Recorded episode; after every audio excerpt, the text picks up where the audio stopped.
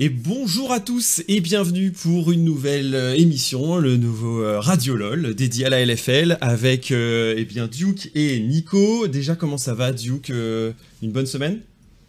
Ouais ça va plutôt, écoute, une semaine chargée comme d'habitude, il y a eu, des, grands chelem de cast mais, mais ça va et peut-être ce soir le, ce soir le LEC. Effectivement, ouais, le, marathon du cast, c'est vrai que c'est la grosse période aussi hein, de saison régulière, donc beaucoup beaucoup de matchs à suivre et à commenter. Et on a euh, du coup euh, pour euh, aujourd'hui un duo de coach, puisque de la duo qu'on a également Nico qui a rejoint GameWard en début d'année. Comment tu vas Nico? Ah, je t'entends, mais je t'entends un peu faible. Attends, je te remonte. Ah, c'est bon. C'est parce que j'ai éloigné mon micro tout à l'heure, ça, ça soufflait un peu. Ok, vas-y, c'est bon. On est bon. Salut Nico, comment tu vas? Ah, Super bien, super bien, merci. Bah, je suis content de t'accueillir, euh, Nico. Euh, tu vas pouvoir nous parler un peu plus peut-être de, de, de GameWard et de, des coulisses aussi de ce qui se passe dans, l'équipe qui compite en, LFL. Euh, bon, tu peux nous refaire rapidement une, mini présentation pour ceux qui ne te connaîtraient pas en tant que coach, Nico alors ben moi du coup j'ai commencé à coacher professionnellement donc avec la Kameto Corp en division 2 en 2020. ensuite en 2021 j'ai rejoint rejoint pardon le FC Nantes aussi en division 2. Et après cette année-là, donc a rejoint GameWare donc, euh, avec Malo en, en LFL cette année. Euh, donc je travaille avec Malo depuis euh, deux ans et demi maintenant, qu'on est un duo coach. Et en fait, chaque année, en général, on essaie de construire notre staff autour de, de, nos besoins. Donc en 2020, on avait travaillé comme ça avec Rea Striker. en 2021, on avait travaillé avec Arias et Shama. Et cette année, vu que c'est notre première expérience en gaming house, on a donc continué avec Shama. Arias est parti chez Oplon. Euh, et, pareil, on va voir en fonction de nos besoins sur l'année euh, qui on va devoir recruter. Quoi. Hmm. Dans ta voix, ce que j'entends, euh, Nico, et ce sera super intéressant, je pense, pour ouvrir la session avec Duke, c'est que du coup, j'ai l'impression que tu te vois un peu comme un chef d'orchestre. Si tu, si tu parles de ton staff, c'est que t'es pas tout seul et que chacun un peu a son rôle à jouer. Toi, c'est quoi le, le, tien? Comment tu vois justement ton rôle de coach? En fait, je considère que actuellement, quand tu veux diriger une équipe et gérer un projet sportif euh, à part entière, le plus important c'est de savoir déléguer des choses. Euh, c'est pour ça qu'avec Malon, on se complète vachement bien dans notre manière de travailler et qu'on travaille ensemble depuis si longtemps. Parce qu'en fait, on est super différents en fait dans notre personnalité, dans notre manière de travailler, dans nos qualités, etc. Euh, et donc en fait, du coup, on va toujours en permanence chercher à optimiser les apports avec des experts, que ce soit un, analyste, un positionnel coach, euh, quelqu'un qui va être, euh, je sais pas moi, un expert euh, de la LPL, un expert de la LCK, etc. Mhm. et en fait, on va essayer de varier comme ça nos apports d'informations et de, de, knowledge, tout simplement. Parce que bah, pour nous, c'est ce qui nous permet d'être le plus qualitatif sur le long terme. Hmm. Du coup, tu l'imagines aussi comme ça maintenant, le rôle du, du, coach, justement, de construire son équipe autour, comme on le voit parfois dans, dans, le foot avec une armada de gens qui arrivent au même moment dans, les, dans les grosses équipes, en mode je viens avec mes, mon hmm. équipe technique, quoi. Euh, oui et non. Enfin, oui, dans le sens où je pense que l'avenir du coaching est, d'une certaine manière, mais euh, euh, enfin, du, boulot de head coach en tout cas est quasiment un boulot de manager d'autres d'autres staff. et que, mais le problème, c'est que je pense qu'avoir beaucoup de monde aussi, ça, ça peut induire une perte de temps et d'énergie.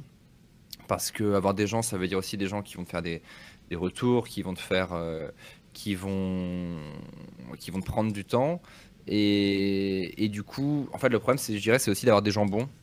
Et, euh, et c'est pas, c'est vraiment pas évident dans ce milieu. Et, euh, et je dirais que du coup, le, l'objectif, l'objectif pour moi, c'est avant tout d'avoir des gens bons. Après, si tu as la chance de pouvoir avoir plein de jambons et de, et de, et, euh, et, de, et de pouvoir, en, et pouvoir en, les mettre à plein de postes différents, why not? Mais la réalité, j'ai tendance à dire que en tout cas, vu le, talent qu'il y a dans le milieu, j'aurais tendance à dire que parfois des, petits staffs peuvent être plus efficaces.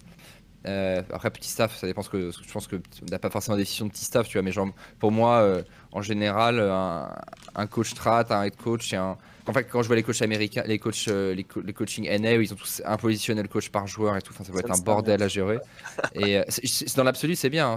le truc, c'est que du coup, si à quel point ces mecs-là sont autonomes, par exemple. C'est-à-dire que moi, typiquement, avoir, j'ai déjà eu des, des, des, des, situations où, globalement, si j'engage un mec euh, en LEC, par exemple, euh, j'ai pas le temps pour que ce soit un stagiaire. Quoi. Donc, euh, et c'est le problème de pas forcément d'un assistant coach. alors avant, alors c'est plus le cas, c'est le cas de moins en moins maintenant parce qu'ils se barrent de ce boulot, mais les analyses, par exemple, avant, c'était juste des mecs qui rêvaient d'être coach, quoi.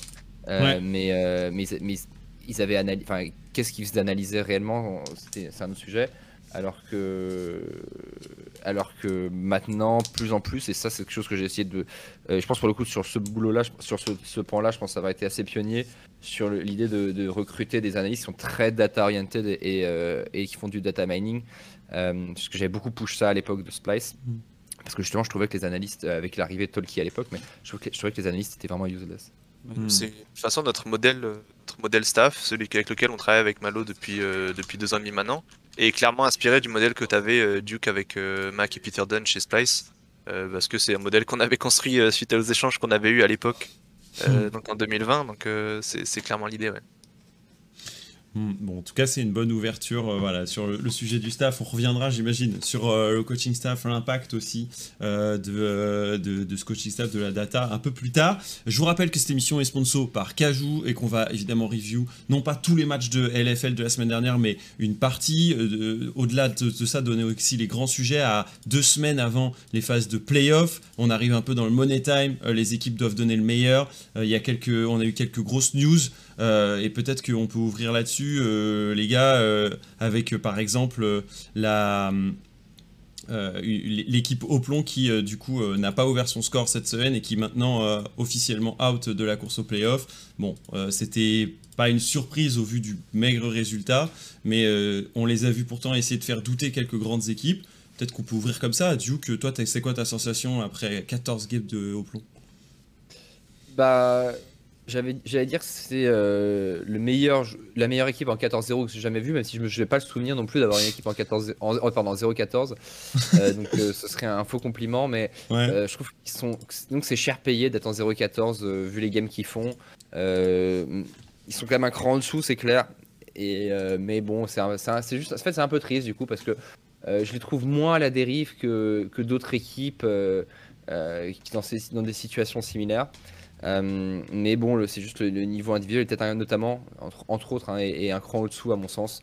Euh, ce qui fait que, en fait, dans il y a plein dans, une game, il y a toujours plein de situations un petit peu, euh, bah, un petit peu de, intenses, de, de, juste de confrontation, quoi, de, fight, de 1v1, voire de 1v2 dans certains cas. Euh, pour, euh, pour Cabo, mais euh, et à un moment c'est le talent individuel qui fait basculer ce genre de game quoi. Enfin pas le talent forcément, mais le niveau, parce que je pense aussi qu'il y a des joueurs très très bons, des joueurs d'expérience. Je pense que Darlik par exemple joue plutôt bien cette saison. je pense que Peng lui a beaucoup de talent et peut et peut vraiment monter, mais bref il y a un moment le niveau individuel je pense un peu trop juste. Hmm. Nico, toi tu connais bien Peng pour avoir coaché le joueur l'année dernière. vous avez affronté déjà au plomb, d'ailleurs à deux reprises, il me semble, ça y est pour vous? Euh, je vérifie. Non, euh, pas encore. Vous le euh, jouez la dernière semaine. Qu'est-ce que toi, tu as vu dans cette équipe? Et puis peut-être que tu peux nous parler aussi un peu de, ton ancien mid laner. Bah, alors déjà, pour parler de Peng, je pense que c'est un des joueurs qui a la meilleure work ethic d'Europe individuelle vis-à-vis de comment il travaille en solo queue. Enfin, c'est impressionnant, genre, même que ce soit en scrim, etc. L'année dernière, avec, on avait une expression au FC Nantes, ça s'appelait euh, Peng, euh, Mantle, euh, Mantle, genre en mode quand, les, on, quand on voulait FF un scrim ou quoi, tout le monde disait non, non, non, non, il faut qu'on ait le mental de Peng, il faut qu'on ait le mental de Peng, on FF pas la game. Et donc franchement, je pense qu'il a, il a beaucoup d'avenir s'il continue de. Et quoi par exemple du coup Qu'est-ce que tu appelles Comment tu illustrerais ce, ce, mental ou ce bah, c'est en fait c'est c'est quelqu'un en fait en fait c'est un faut savoir que Peng donc est né en Suède mais il a été élevé à la chinoise euh, donc par une famille qui est euh, natif chinois et en fait, il a vraiment bah, la mentalité qu'on peut retrouver euh, dans, dans, les pays asiatiques, c'est-à-dire que il est, euh, il est, enfin, il est, en fait, il est au service de l'équipe en permanence.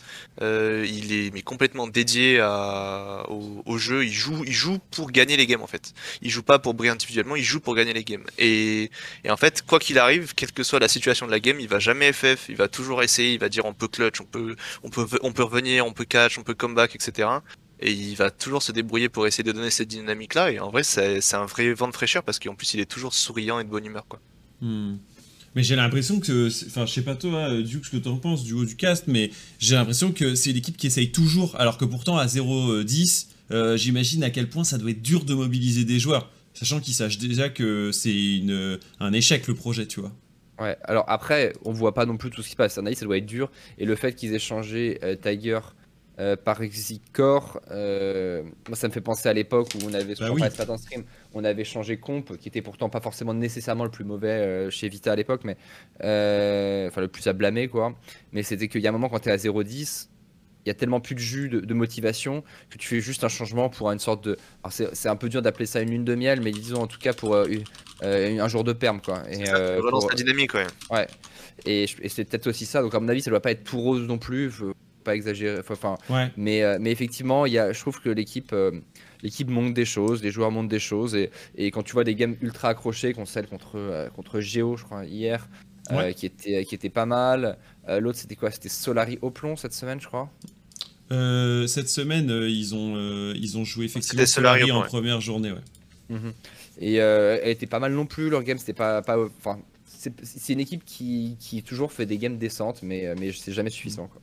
Bah, en fait, c'est un peu un problème que, que je vois revenir souvent dans les games de plomb, c'est qu'en fait, arri- enfin maintenant ils, com- maintenant sortent de landing phase, parce qu'au début du split ils sortaient pas landing phase. Ouais. Maintenant ils sortent de landing phase, Euh, mais par contre en fait au moment où ils arrivent sur les premières skirmishes où ils doivent euh, bah, faire un premier fight clutch, bah, en fait en face ça, tou- ça touche 90% des sorts, ils en touchent 70, donc ils gagnent pas quoi. Et le problème c'est qu'après euh, bah, ça snowball et tu te retrouves avec 6 gold de retard. Et même quand t'as des joueurs qui vont quand même pouvoir clutch des teamfights, bah, c'est trop dur quoi. Et donc c'est ouais, compliqué. Parce qu'en, parce qu'en fait, le plus important, dans- généralement, la plus, je dirais que beaucoup de joueurs sont assez décents en teamfight, surtout, euh, une fois que tu arrives à un, un niveau, mais le- ce qui définit la partie, généralement, c'est plutôt les petits escarmouches qui se passent euh, en début de partie, ou euh, voilà, où tu as. justement, si tu loupes ton spell, tu vois, typiquement, si ton Q de Lee il touche pas, bah, ton champion est useless, quoi.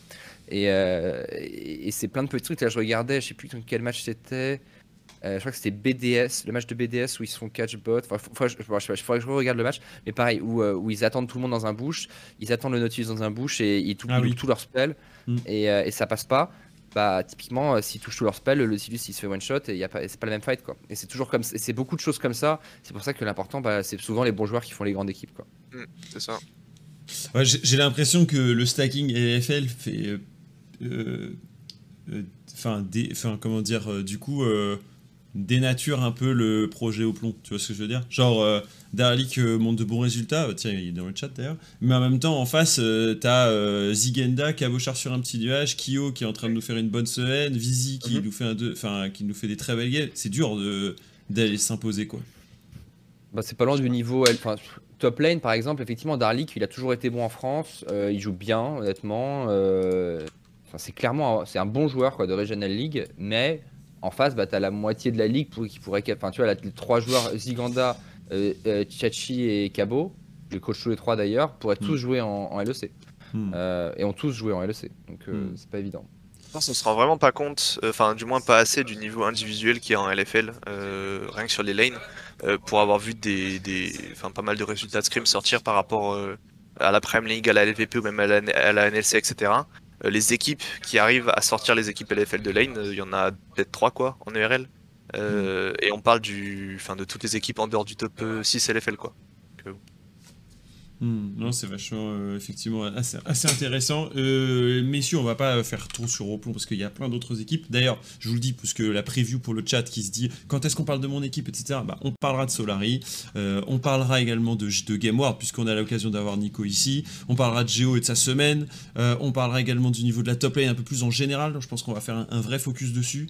Euh, on reviendra évidemment sur les MVP de la semaine, ça vous avez l'habitude. Et puis une question cajou qui euh, sera un peu dédiée à, notre invité à Duke qui utilisera toute sa, mauvaise foi euh, comme d'habitude et qui pourra choisir son side. C'est une nouveauté ici dans la question cajou. Tu peux jouer red ou blue side, on en parlera avec Nico. Euh, vous pouvez aussi, euh, et je finis là-dessus et après on enchaîne, euh, poser vos questions, comme certains ont commencé à le faire dans le Discord, point d'exclamation Discord, et je vois Kazuri par exemple ou Pandex qui ont proposé leur sujet pour cette semaine, et on prend certains d'entre vous en vocal pour discuter euh, bah, euh, de, vos, de, de vos, euh, vos questions, de vos interrogations sur la ligue, parfois même de vos découragements quand on est supporter. On en a eu quelques-uns. Je me souviens d'un supporter, Carmine, qui nous avait laissé un, un- un joli message à la suite de, de Nice, ou encore d'un d'un fan, bon, c'était dans Radio LEC, mais d'un fan de Mad un peu décomposé après les, Ouais. les résultats de son équipe. C'est reparti. J'ai déjà d'ailleurs. Euh, un sujet que je veux aborder à propos de Géo, justement, puisque dans les équipes, euh, on retrouve un, un, Géo qui a fait 2-0 cette semaine. Euh, Qu'est-ce qu'on pense de la performance de Géo qui signe une grosse game contre la Carmine? Je dirais une game qu'ils ont réussi à emballer du tout au tout contre pourtant une équipe qui joue beaucoup leur league game, Duke. Qu'est-ce qui s'est passé? Est-ce que cette fois-ci, finalement, il n'y a pas eu le, le, dive qui leur coûte trop, mais tout s'est enchaîné de la bonne façon?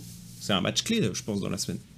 Ouais, je pense que le problème, c'est. Enfin, c'était une très bonne game des JO, mais je pense qu'ils ont bien désamorcé le, problème que pose la Carmine aux équipes en face. Et le problème de la Carmine, c'est que même s'ils ont fait notamment le moment euh, où ils avaient fait un, une, deux très bonnes games autour de la botlane, c'est qu'ils sont quand même très prévisibles, notamment en red side où ils vont, ils vont pas juste gank top quoi. Ils vont gank à, partir d'un moment, à partir de 5 minutes, ils vont être là toutes les wave top.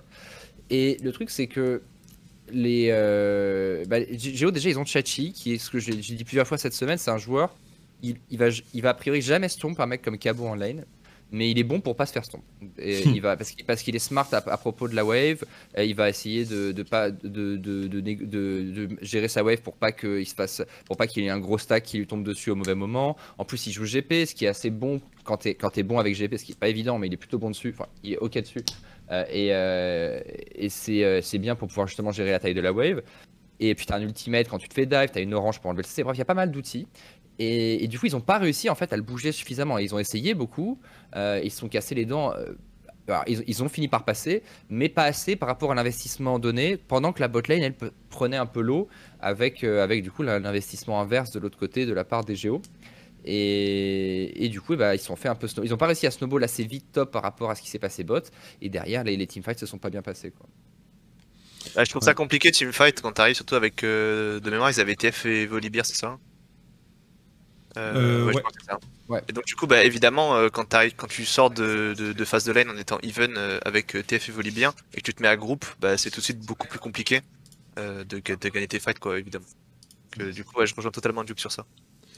Euh, ça, c'est pour la partie de, de Tchati, mais on a vu également euh, un, une Akali mid pour Ronaldo, un champion euh, dont j'aimerais avoir votre avis sur le sujet, parce que on a vu de plus en plus de match mid contrôle, parfois avec du décalage. On voit le, retour de Harry, on a vu du Xerath aussi cette semaine, et il nous signe, je crois, une double Akali Ronaldo cette semaine. Ça combine bien, vous pensez, dans l'esprit avec ce que peut proposer Tchati, c'est-à-dire rock solide d'un côté et de l'autre, on joue le playmaker mid à fond? Coup d'abord peut-être, puis Nico pour compléter? Euh, ouais, bah, ils, sont, obligés effectivement d'une certaine manière. Et puis je pense que ça, convient bien à Ronaldo. Euh, c'est plutôt une équipe qui va jouer weak side top, strong side bot avec un mid laner du coup un petit peu électron libre. Je pense que ça marche bien pour eux. Après, je pense que c'est vraiment une question de draft et de champion pool plus qu'autre chose. Euh, et Ronaldo, effectivement, qui je trouve est plutôt bon sur cette fin de split. parce que voilà, c'est un, un, joueur qui a été un peu peut-être sous-évalué. Euh, par mois peut-être le premier. Et si bon, c'est pas non plus le, meilleur mythe de, de, LFL, clairement, mais, euh, mais voilà, il joue pas trop mal. Et, ça, ça a Kali notamment qui était intéressante, même si voilà, je pense que c'était ça s'est plus joué top et bot cette, cette game, mais il a bien déroulé. Moi personnellement, je pense que Géo, il commence petit à petit à savoir ce qu'ils veulent faire euh, dans leur jeu. Euh, notamment, je hmm. pense au fait qu'ils se rendent compte qu'ils ont un mid-jungle support qui commence à pouvoir se battre plutôt de manière correcte. Euh, parce que je pense que par, exemple, Ronaldo, quand il avait pick son TF, je crois qu'il a pick deux games TF contre nous. Bah, par exemple, moi, si je suis Géo, je veux pas avoir son TF. je pense que vraiment, il c'est pas un perso qui lui convient du tout. Euh, alors que par exemple des personnages comme euh, Syndra, Zoé, Akali qui sont beaucoup plus explosifs, euh, je pense que c'est quelque chose qui pourrait lui, convaincre, le, lui convenir pardon, beaucoup plus. Mm. notamment avec le fait que tu as quand même Karim Kate et Njawe qui adorent se battre. donc en fait t'as pas forcément besoin de setup en mid lane, je pense que t'as surtout besoin de dégâts et de burst pour follow up ton support et ton jungle. Mm. Donc si je pense que si Geo continue dans cette lancée là, ils peuvent être des bons playoff contenders ouais. Bah c'est leur semaine à 2-0 et il la fallait justement. On en parlera parce qu'ils sont au coude à coude avec vous et je pense qu'on va faire la transition bientôt. Mais euh, pour continuer sur, sur Géo, justement, leurs quatre derniers matchs, les gars, j'aimerais que vous me disiez si c'est faisable ou pas pour vous. C'est Misfit Solari la semaine prochaine, puis Mirage BDS. Et a priori, euh, tu dois le savoir mieux que moi encore, Nico, faut au moins 3 victoires si tu veux jouer les playoffs. Sachant que derrière, on a deux points d'avance, donc euh, côté bah, BDS, côté Solari, de, des équipes qu'ils vont jouer. Donc ça peut se jouer au coude à coude. Est-ce que on y croit Euh, ou est-ce qu'en fait, euh, c'est un peu un feu qui. Ça cache la forêt, l'arbre qui cache la forêt, c'est-à-dire que en fait, on a eu une semaine à 2-0 parce qu'il y avait aussi au plomb, qu'ils ont réussi à surprendre Cassé, sur lequel ils ont un bon track record, mais derrière, en fait, euh, on va s'empaler face à, des Solari qui jouent plusieurs lits, des Misfits aussi qui font un, une bonne fin de saison. Nico, t'en penses quoi, toi? Ce qui est assez intéressant, c'est que du coup, pour moi, je pense que Géo, par exemple, joue ont le même playstyle, enfin, aim, enfin, vise à avoir le même playstyle pardon, que Misfits. Donc je pense que ça va être un match super intéressant. Euh, pareil, Solari dernièrement qui a quand même beaucoup joué son mid-jungle support. Euh, donc ça va être un match super intéressant. Là par contre, euh, moi le match où je n'ai aucune idée de l'issue, Hmm. c'est contre BDS Academy. Je ne vois pas du tout euh, qui va gagner ce match. Duke, ton analyse Ah, je pense que ouais, et Géo sont un peu dans la même position que, que vous avec Game Boy. En score, clairement, euh, il faut un une très bonne fin split pour, pour, pour que ça passe. Mais dans les deux cas, je pense que c'est jouable. Euh, on voit qu'en fait, le truc, c'est que j'ai l'impression que c'est en dehors de Hoplon, effectivement, qui perdent beaucoup, et Mirage qui sont peut-être en perte de vitesse. Euh, Enfin, même Mirage, en fait, non, même Mirage, je pense que tout le monde peut battre tout le monde suivant le, suivant le jour, quoi. Surtout sur un BO1, quoi. Les BO1, euh, euh, je pense vraiment. en vrai, enfin, Oplon pourrait battre Carmine sur un, sur un bon BO1, tu vois. Suffit, euh, suffit euh, d'une très bonne draft, euh, euh, euh, y ait un, un événement qui se passe en early game qui soit snowball. Et c'est vrai pour toutes les équipes, quasiment, je pense.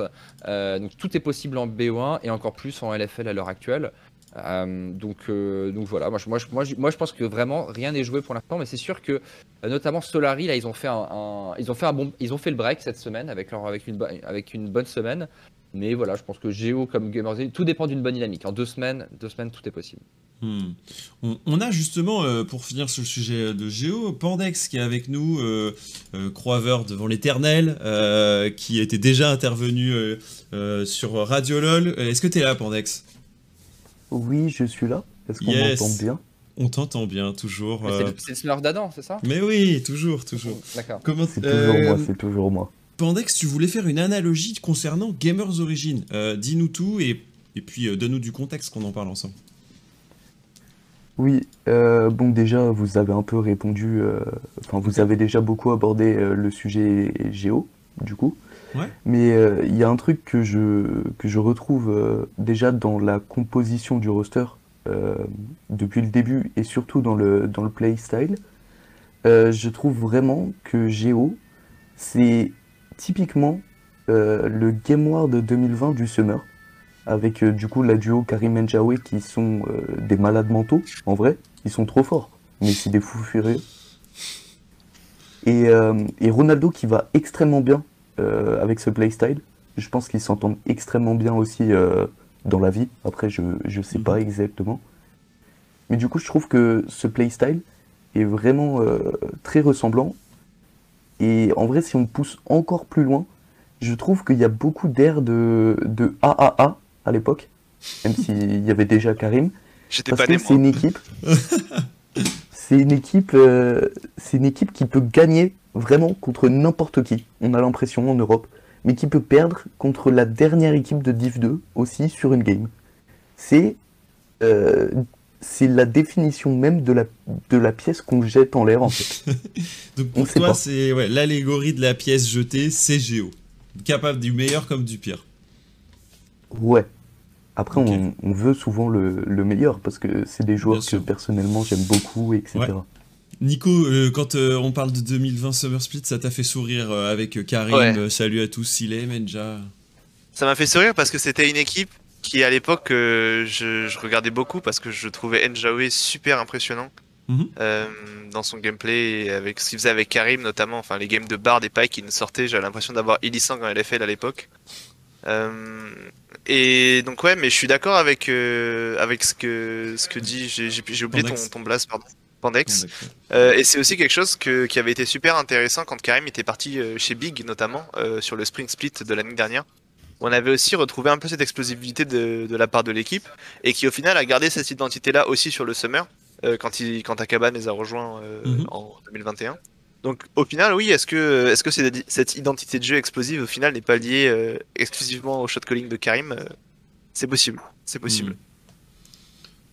Duke, euh, un, un mot sur euh, cette équipe explosive euh, selon Bah, Pandex, qui peut être le, la meilleure équipe ou la pire équipe face à des équipes de LEC ou de Div 2 Ah oui, bah après, c'est les, les JO, de toute façon, c'est des équipes entre guillemets, alors, un peu comme au plomb, mais ils ont perdu beaucoup de games à, à rien. Quoi. Genre, tu regardes leur, leur game Ouais. de début de split, c'est assez tragique pour, pour Géo. Et, euh, et encore une fois, tous jouent à DB1. Imagine, il y a deux de ces games complètement flip qu'ils avaient, qu'ils auraient remporté. Euh, là, ils seraient beaucoup, bah, ils seraient, ils seraient, ils seraient playoffables. Euh, je suis là, je, je vous suis complètement. Alors peut-être qu'il leur manque. euh, c'est bien tout couille hein, le mid laner à l'époque. De, Euh, de- C'était Von. Ouais. ah oui, non, t'as raison, autant pour moi. Non, Ouais. c'est Twig qui voulait jouer. Non, ouais, tout il était justement chez euh, Géo. c'est ça. Et Euh, euh, Le roster, si, si vous voulez, le roster, c'était SLT, Karim, Von, ouais, c'est ça. euh, et Enja. Yes. Mais euh, non, bah écoute, je- effectivement, il y a, il y y a des similarités, notamment parce que Enja, euh, Enja- enfin le, duo Enja-Karim qui, euh, qui engage tout le temps, qui, qui a pas peur. euh, même s'ils n'ont pas complètement confirmé non plus, je trouve que ça fait quelques années qu'ils sont là. Il faut, euh, notamment Enja, je trouve Karim un peu plus, un peu plus stable, mais Enja, par, par- toujours, parfois, il fait des très bonnes games. Mais euh, bah, comme, comme disait Nico, hein, sur le côté Ilisang, il y a des moments, euh, enfin, Ilisang lui-même, euh, à des moments, il, fait, il passe complètement au travers, mais il y a tellement de, de, de plays géniaux que tu en oublies parfois les moments de folie, même s'il y a eu des, il a eu des gros passages à vide, il y semble dans sa carrière. Euh, Enja, il, il, il, est- il a pas, alors, il fait pas non plus des moments où il run down des games comme il semble, faut pas exagérer, mais, euh, mais voilà, il a, il, il a pas encore stabilisé, je trouve, son, complètement son, son niveau de jeu. Ah, moi, euh, moi je pense qu'il peut pas, il devrait passer une étape euh, qu'il a pas encore passé et j'ai l'impression que parfois ça, ça frise un brin la nonchalance, tu vois. Le côté, euh, je suis capable du meilleur, mais je le fais pas à chaque fois et c'est pourtant ce qu'on attend pour pouvoir passer une étape, surtout euh, dans une LFL où si t'es pas un top support, euh, Mm. tu vas te faire écraser quoi. Enfin, j'ai cette sensation. Je pense qu'aussi Géo, ils ont eu un... bah, C'est un problème qu'on a rencontré aussi, on en parlera plus tard. Mais je pense qu'il y a eu aussi un problème vis-à-vis de l'identité de jeu qu'ils voulaient avoir euh, sur le split. Je pense notamment à ces, encore une fois, euh, à ces deux games de TF qu'ils ont joué qui pour moi ne fit pas du tout à leur playstyle. Enfin, Ronaldo, c'est pas connu pour être un joueur de TF. Euh, Karim et Njawe, tu leur mets pas un TF pour jouer avec, ça a pas de sens. Tu veux gagner tes skirmishes. Et, et c'est ce genre de game que Géo, pour moi, euh, ils se sont un peu sabotés tout seuls en fait. Et je pense qu'ils auraient peut-être dû euh, justement Mm. viser dès le début de la skirmish oriented, sachant que c'était leur force. Donc euh, c'est peut-être aussi pour ça qu'ils ont perdu plus de games que prévu durant le début split. Ouais. Hmm. En tout cas, euh, merci pour la comparaison, Pandex, euh, autour de, de cette équipe Géo. Et, euh, et on, on continuera à suivre ces joueurs. euh, et puis j'imagine que toi, t'espères qu'ils vont aller euh, s'accrocher jusqu'au playoff, euh, Pandex. Euh, ouais, moi, c'est une équipe que j'aime beaucoup, Mm. mais on verra. hein. Après, Mhm. je veux pas hacker s'il y a Nico dans le chan, euh, c'est la concurrence. Bah écoute, on va justement essayer d'en savoir un peu plus sur cette équipe GameWard. Euh, reste attentif, Pandex. Passe une bonne après-midi. Merci et merci à tous et au revoir. À plus tard. Ciao. Ouais. Ciao. Au- Le au revoir. euh, Au revoir. Le au revoir du président, exactement. Euh, justement, bah, on faisait l'analogie, la comparaison aussi avec euh, GameWard.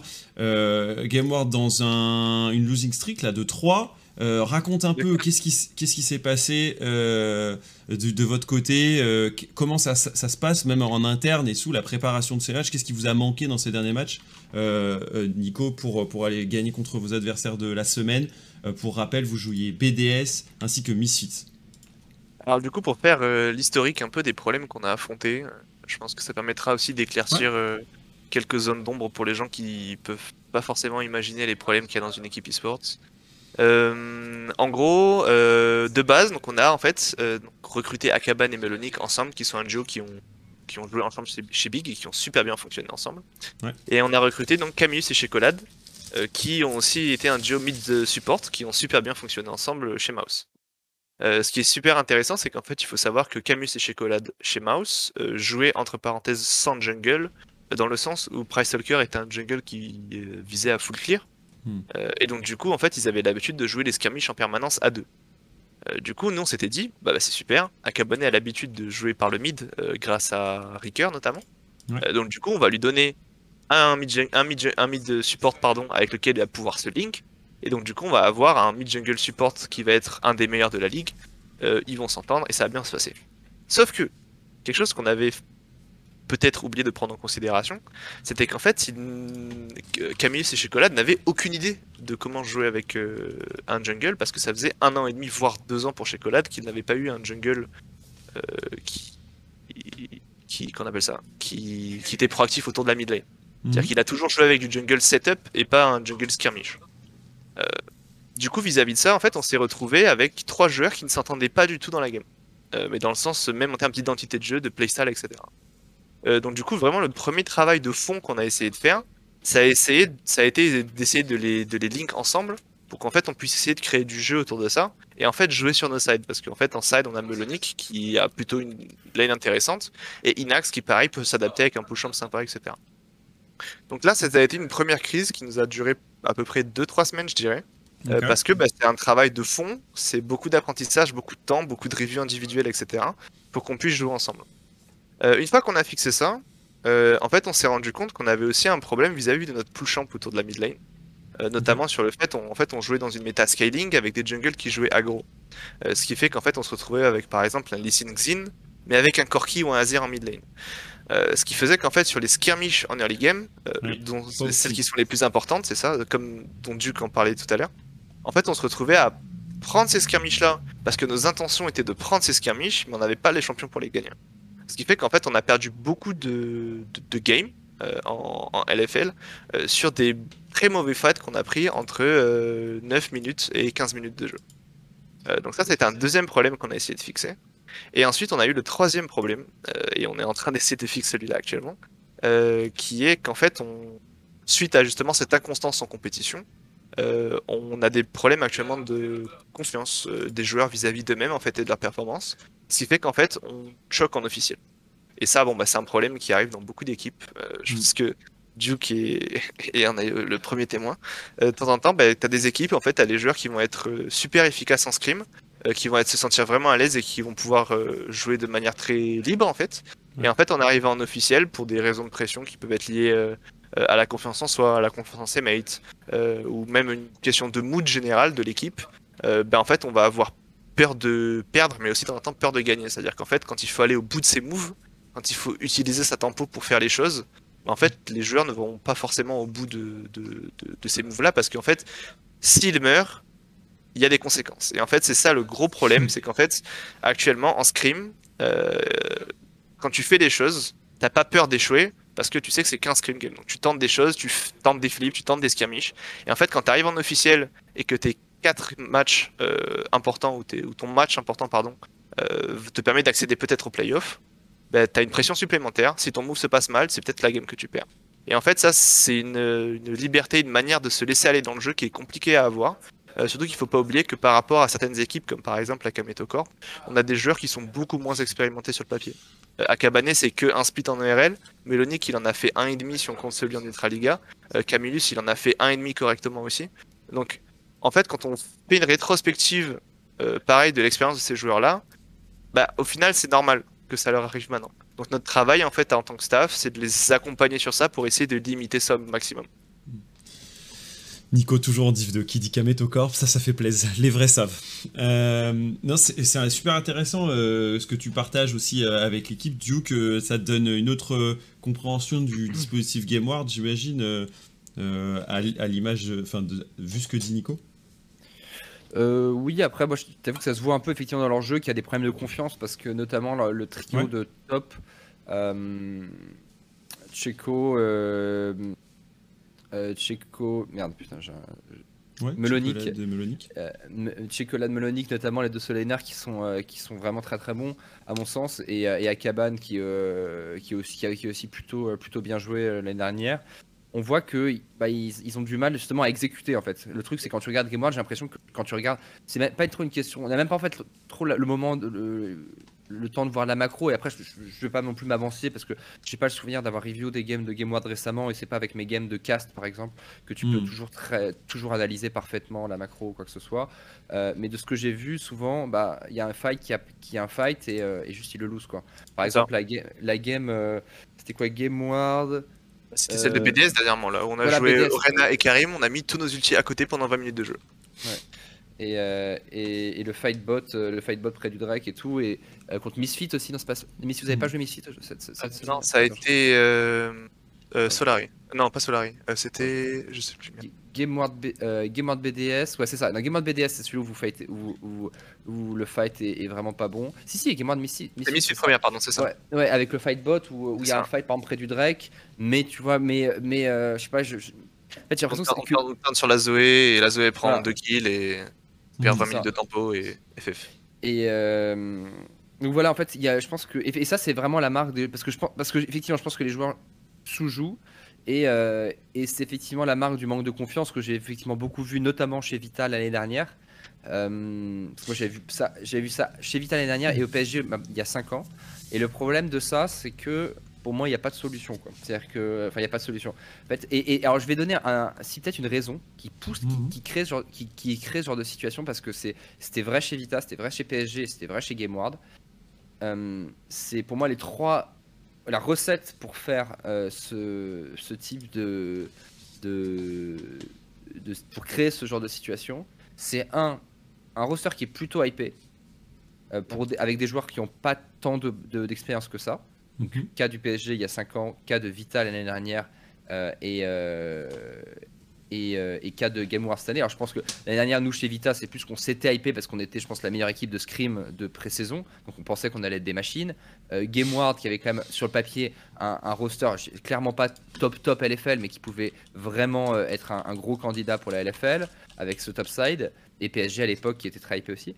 D'une part. Ensuite, euh, et, ensuite surtout, et le, le- le deuxième point qui est très important, un mauvais début de split, voire très mauvais. Et, euh, et du coup, qui, te, qui, te, qui d'un coup te plonge dans. Qui, fait, qui te fait passer en fait du rêve à l'horreur et qui fait que des joueurs perdent complètement confiance en eux. Euh, et GameWard, ils n'ont pas, ils ont pas fait un, un début de split catastrophique, quoique il était vraiment pas bon le début de split. Ça s'est c'est revenu un petit peu après. Il me semble, hein, euh, Nico, j'ai peut-être un doute que je vois C'est ça, tellement mais de en, fait, en gros, c'est que même les parties qu'on gagnait, c'est-à-dire qu'on avait un genre 50% de win rate en gros, et même les parties qu'on gagnait, genre même quand on était en 6-4, on savait que sur nos 6 wins, en fait, les 6 on les a gagnés à la draft et pas dans le jeu en fait. C'est-à-dire que c'était principalement parce qu'on jouait de la comp- des compos range contre des compos qui avaient pas d'engage et qu'on savait on avait rien à faire jusqu'à 20 minutes de jeu et ensuite on gagnait les games. Et en fait les joueurs gagnaient les games, on était conscient qu'on gagnait les games et on était conscient qu'on jouait mal.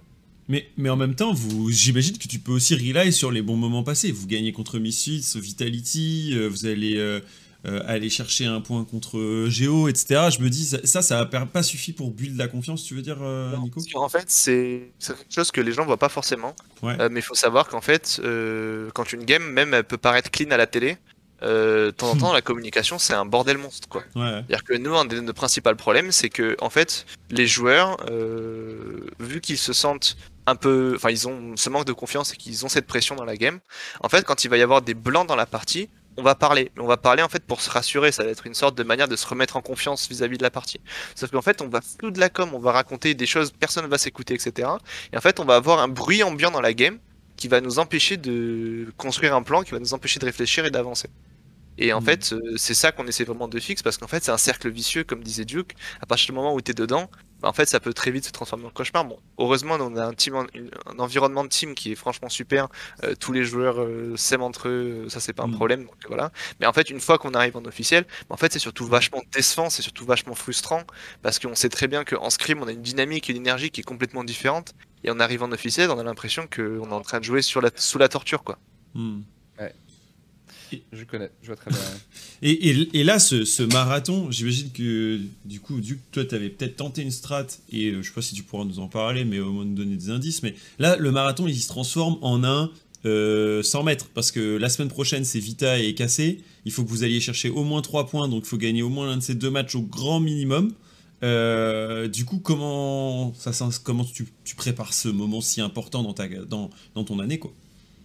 C'est une bonne question parce que c'est quelque chose qu'on est en train de. Hmm. Qu'on appelle ça Pas de, de. On va dire en train de valider.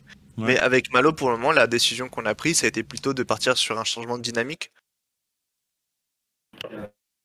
Voilà. Ah, Attends, t'es en train de... Attends, ouais, c'est bon. Ok, pardon. Je disais mon Pas sans faire soucis, t'inquiète. désolé. Euh, du coup, je disais, donc on est vraiment parti sur un, changement- un changement de dynamique en se disant que bon bah, de toute manière, on a entre parenthèses, c'est presque plus entre nos mains euh, actuellement Mhm. si les autres équipes au-dessus de nous ne font, font que win. Ouais. Donc on, on va y aller en mode bon bah plus rien à perdre et on va voir si on arrive à faire adhérer les joueurs à ça parce qu'en fait en Mhm. tant que staff, tu peux inspirer un changement de dynamique, tu peux le pousser. Mais tu peux pas, enfin t'es pas magicien quoi. C'est-à-dire que si au bout d'un moment euh, te- ton groupe y adhère pas, c'est soit que t'as mal vendu ton ta dynamique, soit que les joueurs n'étaient pas prêts à la prendre. Donc Mhm. on va essayer de pousser dans cette direction-là au maximum pour essayer de redonner un vent de fraîcheur. On va voir comment ça se passe. Hmm. Intéressant. Euh, en tout cas, ça c'est le, le sujet du moment pour toi. C'est bien de pouvoir nous en parler ici. Je suis content d'avoir ce genre de, discussion avec vous, les gars, euh, aussi sur comment on vit à l'intérieur du roster et, euh, comment ça se passe du côté de, chez GameWard. du coup, la semaine prochaine, ouais, je le disais, donc grosse semaine pour vous, Vita cassé, et puis ensuite au plomb Mirage pour finir la, saison. Vous êtes aujourd'hui. Pour une raison obscure, on joue cassé avant Vita, alors qu'au match aller, on a joué Vita avant ah. cassé. Ouais. Je ne sais pas quoi c'est dû, mais, mais bon.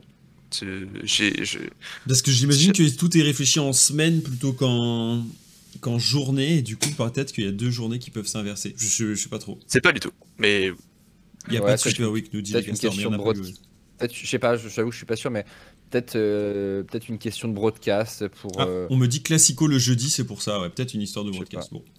En tout cas, c'est certainement ça. Hein. Euh, hmm. je, ne saurais pas te dire pourquoi parce que je m'occupe pas de ça, mais hmm. euh, ça, comme je sais que parfois c'est discuté avec le broadcast pour que ça, arrange le broadcast, j'en sais rien. Je sais pas. du tout. Faudra, faudra demander, aux officiels. Ok, intéressant.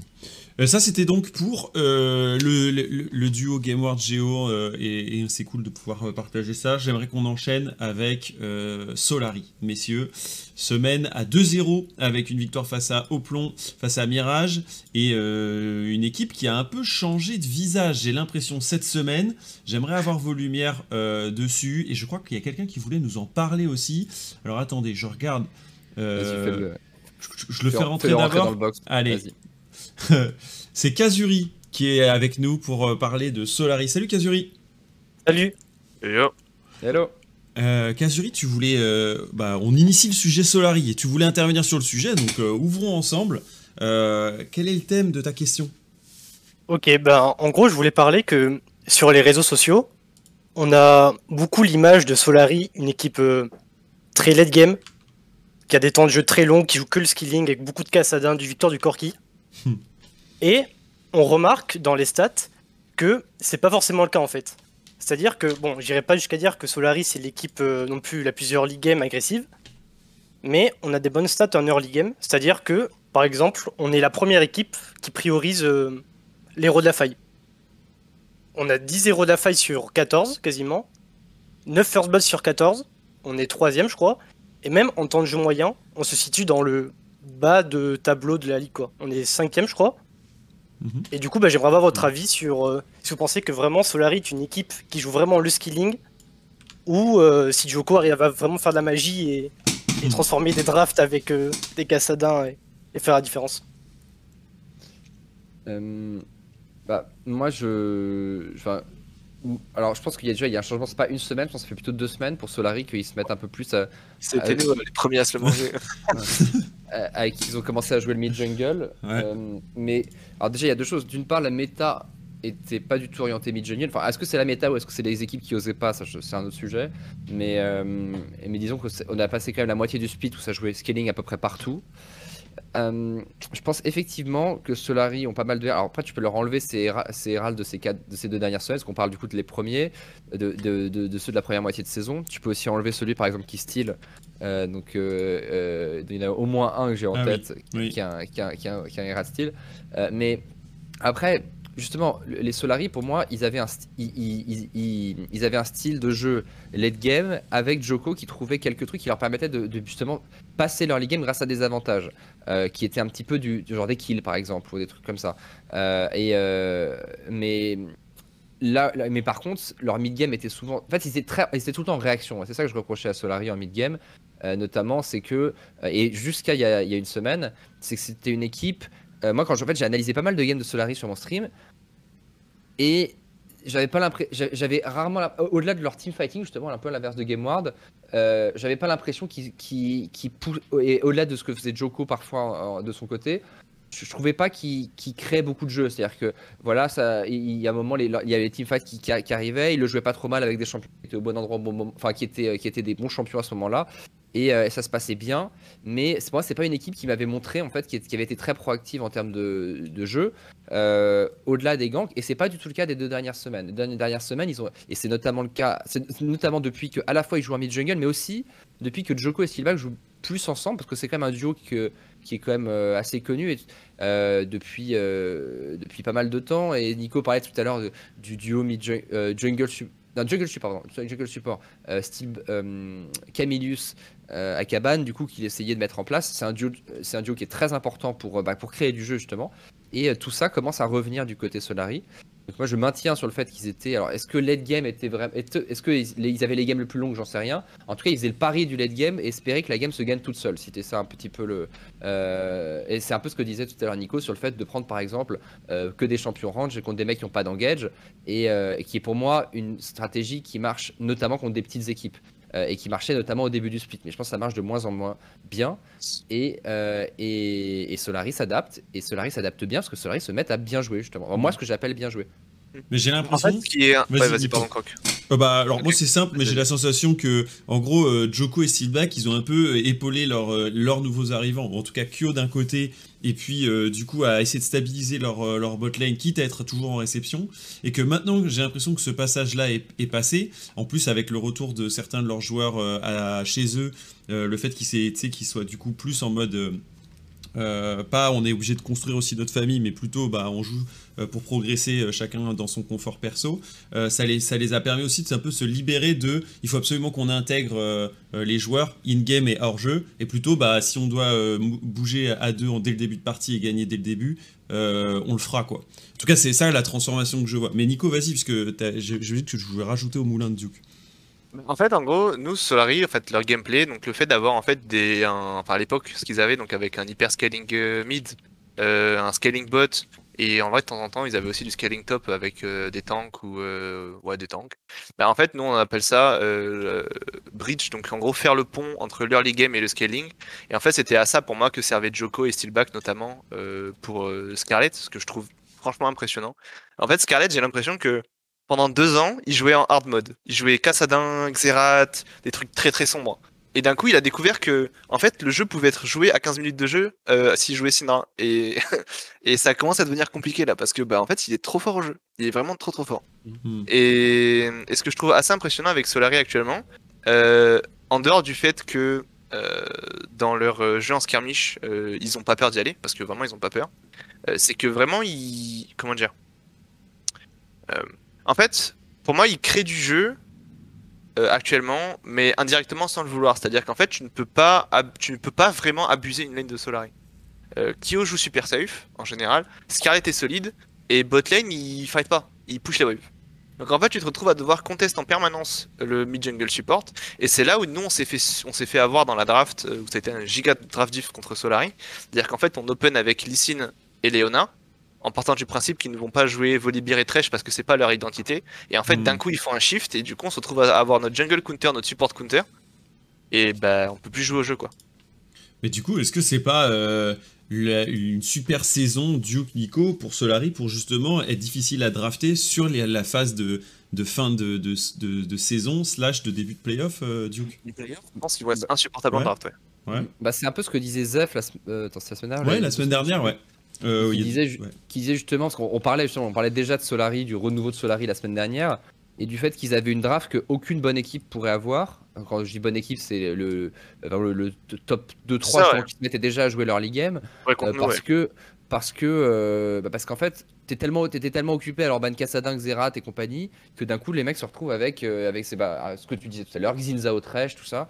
Et, euh, et, et du coup c'était un c'est ça c'est ce que tu, évoquais juste avant. Et du coup peut-être qu'effectivement s'ils arrivent parce qu'après c'est pas pour autant que le, pic et on l'a vu le pic Xerath de temps en temps et peut être intéressant. Si moi j'ai un peu des doutes, mais, mais, mais bon, ça peut être peut-être clutch dans certaines drafts. Des pics, je sais pas, un, un pic pour moi qui est plus souvent clutch dans le même style, enfin, dans le même, que je mettrais dans le même style un peu. T'as Vegar par exemple, alors, je sais pas si je joue Mhm. Vegar, euh, Cassadin, enfin en gros les champions qui sont là simplement pour scale mid et, et, euh, et pas vraiment euh, push mid et fight dans la river et voir, voir dive. Et, euh, et si jamais en playoff dans des BO5, ils ont à la fois ce type de champion qui savent les utiliser vraiment exactement dans la meilleure situation tout en étant capable de jouer leur ligue game, ouais, les Solaris c'est très dangereux. Alors moi, juste sur ça, d'ailleurs, euh, je pense que Solari sont pas encore prêts de match les grosses équipes en early game. Euh, je trouve que, par exemple, dans notre game, je pense qu'ils ont honnêtement pas forcément bien joué euh, sur leurs first premières 15 minutes. Mais en fait, il y avait un tel draft diff, comme a dit Duke, avec euh, le Volibear Jinxtrash, qui est illégal. C'est pas légal d'avoir ces drafts à disposition. Bah, que, en fait, tout s'ouvre, parce que derrière, tu ne peux gagner, tu, tu gagnes tous tes skirmishes. Et je pense qu'ils doivent encore step up sur ça, parce que j'ai vu des choses pas clean. ouais. Hmm. Ah bah après de toute façon il y a forcément des on est en LFL on est c'est pas le c'est pas le, le top 2 LFL encore. Euh, je pense qu'il y a vraiment des progressions mais moi j'ai vu des bonnes choses et notamment tu le disais Scarlett. Euh, Scarlett qui qui jouait bien mais passif en général. Euh, bah il jouait Sassina c'est marrant parce qu'il y a eu un moment en gros tu sais pour moi il y a eu un moment assez drôle. Alors c'était dans le match où il joue Syndra je sais plus lequel des deux. Le, Bah, moment une où Syndra et un Action, donc ça doit être la première. Ouais, là, le Syndra- le- la, la, la première game, où il met un euh, Solari au plomb. Alors, je, sais pas- je crois que c'était peut-être contre un Varus. Bref, en tout cas, il met un, il met un combo à- au carrière des mid et il est en range d'ultimate. Et il a son mana, hein, parce qu'on m'avait dit il a pas de mana. En fait, si, il a son mana. Si, il y a et, son lui- mana. et il ulti pas. Et, je me dis, et je me souviens, j'étais au cas, je fais, mais what the fuck, qu'est-ce qu'il fait? Et, et genre, c'était. et c'est comme si, tu sais, c'est ce que tu dis, c'est comme s'il découvrait qu'il avait du pouvoir, quoi. Il, Ah, est il, regarde, il regarde, il fait, mais, mais attends, mais en fait, je, je peux, je peux détruire la game. Et, et, Je- euh, Je suis convaincu que c'est ça, hein. je suis convaincu que c'est ça, hein. parce que même sur les skirmishes, euh, dans notre game notamment, euh, il joue son perso dans les skirmishes, et en fait, il met des Q, genre, il envoie, il envoie, il envoie pas son full combo, donc il va mettre un Q, puis un autre Q, et d'un coup il appuie sur QE, et il voit qu'il tue deux mecs, il est en mode oh, et puis il appuie sur ses sorts, genre, c'est, je pense vraiment qu'il est en train de découvrir que le jeu peut jouer avant 30 minutes. Mais en tout cas, il joue super bien, Scarlett. Et c'est marrant parce que c'était un, un mid laner qui était très hypé euh, il, y a, il y a quelques temps. Parce que c'était Mac qui était. euh, Mac, donc maintenant coach de Mad, qui était très fan de Scarlett. Euh, et, euh, mais Scarlett a mis du temps quand même à revenir. Et puis finalement, elle s'est installée chez Solari. Mais, euh, mais effectivement, Scarlett, ça peut vraiment être un, gros joueur de cette fin de saison. En tout cas, c'est tout ce que je souhaite à Solari. Moi, en tout cas, je suis très content de voir, de voir l'évolution de Solari parce que. bah parce que parce que moi c'est le style de jeu que je trouve le plus sympa à regarder et que je trouve que ça leur convient bien à vrai dire notamment parce que ils ont ce duo Joko Steelback qui a, qui a toujours été relativement proactif et, euh, et qu'on veut qu'on veut voir au meilleur niveau pendant euh, pendant peut-être ces playoffs. Hmm. Euh, messieurs, il y a au-delà de la, top lane, je veux juste faire un tout petit sujet avant sur Akshan qu'on a vu, qu'on a redécouvert là cette semaine. On l'a vu mid, on l'a vu top aussi pour Irrelevant euh, un peu avant. Euh, Qu'est-ce qu'on pense du pic Est-ce qu'il s'adapte à beaucoup de types de compos? Euh, C'était du coup euh, Scarlett qui l'a joué euh, mid là. Euh, Nico, toi, c'est un champion que tu vois beaucoup en scrim, c'est un champion qui est très peu joué, c'est une niche pick. Alors c'est un perso, un perso que j'ai croisé je crois qu'une seule fois, euh, justement contre Misfit première euh, avec Irrelevant, euh, mais c'est tout. Que je n'ai aucune idée de ce que fait champion, à part qu'il est invisible, très très chiant, et qu'en side il met un sort dans la wave et capit de wave. Ouais. Duke, toi, tu le vois un peu comme un Alors, c'est- nouveau Lucian. C'est juste qu'on a qu'on n'a pas libéré euh, qu'on n'a pas Ah, libéré. C'est vrai, Kazuri. Excuse-moi, je discute, j'ai continué la discussion en Non, pas de otage. souci, pas de souci. Euh, J'espère qu'on a bien répondu à ta question, Oui. j'avoue, moi j'ai continué à plonger dans les, dans les sujets. Bah merci beaucoup, c'était très sympa à écouter. Pas de soucis. Et euh, bonne fin d'émission. Salut. Merci pour Ah, ta merci. question, à plus tard Kazuri. Ouais voilà, on les prend en otage, euh, les, les, les vieux, pas de soucis, pas de soucis. Euh, ouais, je dis jeu, du coup, Action, toi Duke, euh, t'en as une sensation spécifique. Il y en a certains qui disent le Lucian de saison 12, d'autres qui le voient comme euh, celui qui vient venger tous les ennemis, mais il faut que ce soit setup dans la bonne situation. Alors qu'au par- au départ, on nous disait c'est broken, c'est broken, le revive est de retour, etc. Le, le revive finalement semble assez accessoire pour l'instant. En fait, j'ai l'impression que le seul moment où le revive va vraiment changer, des... enfin, il peut changer potentiellement des plays macro euh, Ouais. dans certains cas, mais pour honnêtement, j'ai revu pas mal de games, j'ai jamais vu, euh, mais peut-être, peut-être. Enfin, il y a forcément des cas où ça va être utile.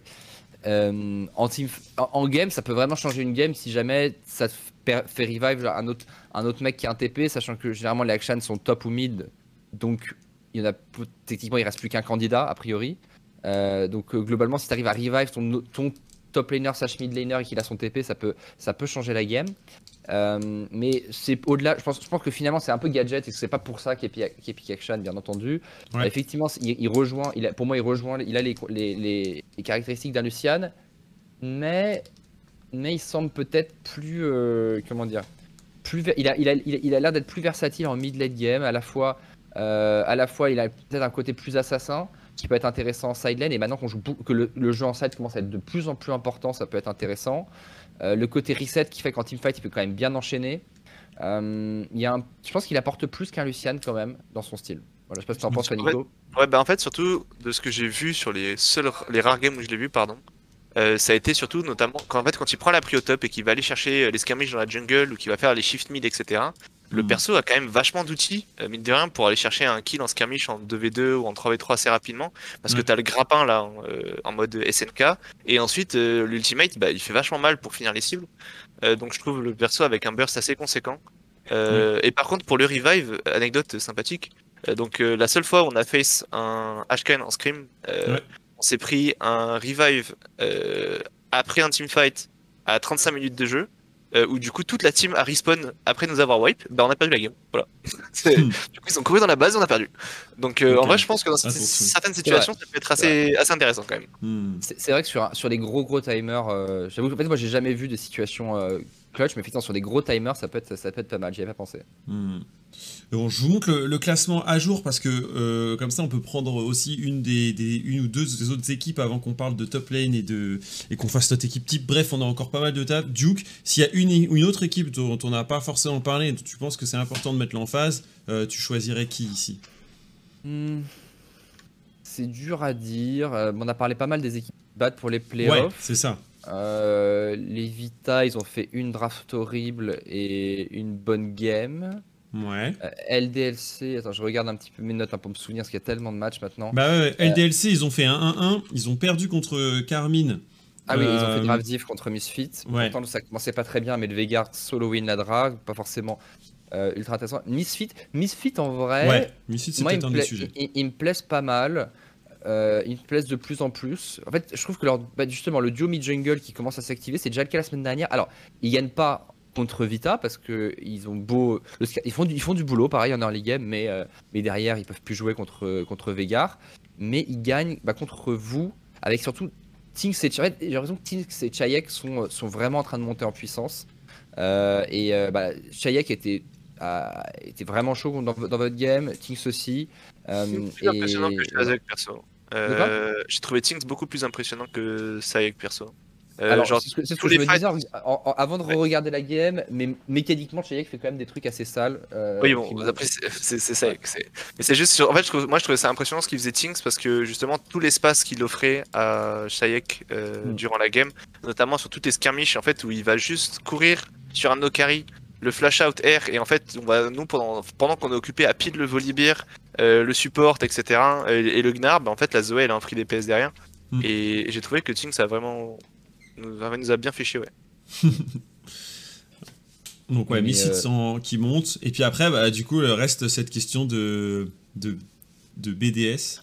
BDS, ouais, BDS, c'est euh, c'est dur hein, parce que euh, bah, contre vous, les solo laners, en fait, c'est la botlane est quand même moins tranchante. Contre vous, c'est plutôt les solo laners qui ont fait la diff, alors que pourtant ça commençait assez mal. Euh, mais, euh, mais pareil, j'étais pas archi convaincu. Et l'autre game, c'était contre Vita. Euh, bah, c'est le mid jungle qui, a été pulvérisé. Sheo, qui pour moi, qui, euh, qui convainc toujours pas qui a tendance à bah, qui se qui, va un peu trop deep à, plusieurs reprises. Et euh, il, a du mal à connaître ses limites. Pourtant il est extrêmement talentueux je pense ce joueur.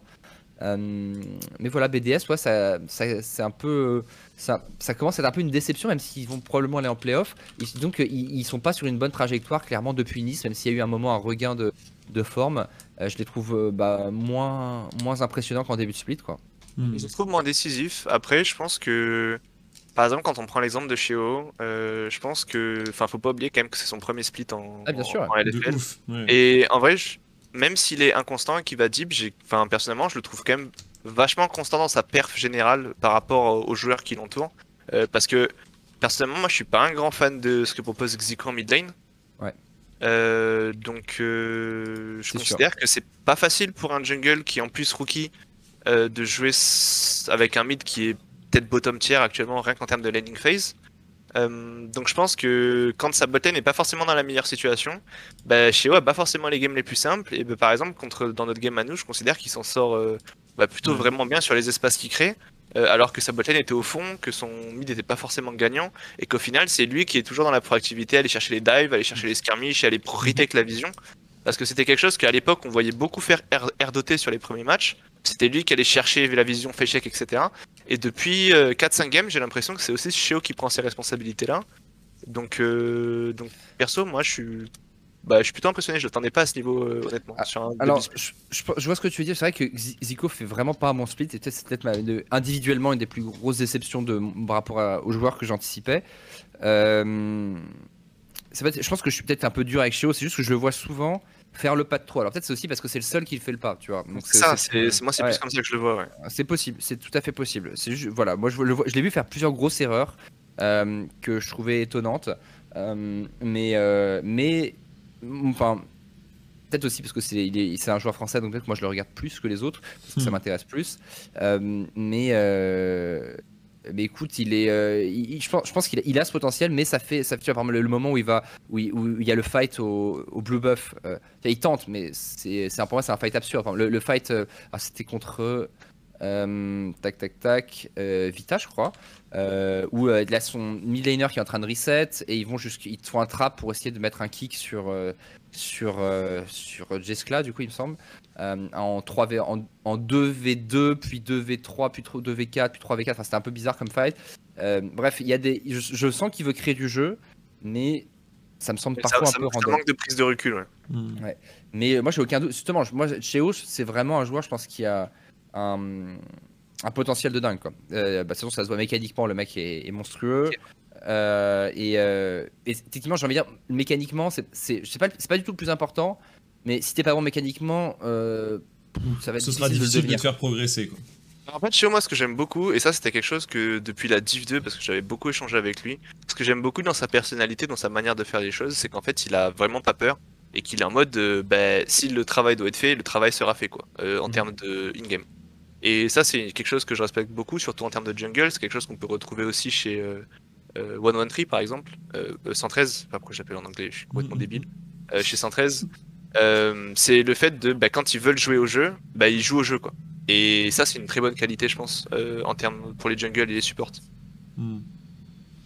Je crois que, que c'est un, joueur qui va pas mal progresser grâce à cette année et on verra si en fin d'année euh, il a suffisamment de knowledge pour pouvoir passer un palier supplémentaire. On reviendra sur la Michéo, mais j'aimerais qu'on s'intéresse sur la top lane, messieurs, parce que est-ce que c'est pas au travers de la top lane que les games se font et se défont en LFL Duke, c'est un peu un des thèmes centrales, on pourrait dire, de cette septième semaine, non? Bah, si, effectivement, et ça, je pense que ça rejoint beaucoup de l'évolution de la méta. Je voulais parler de bah, de toutes ces games qui ont été gagnées au travers de la top lane cette semaine.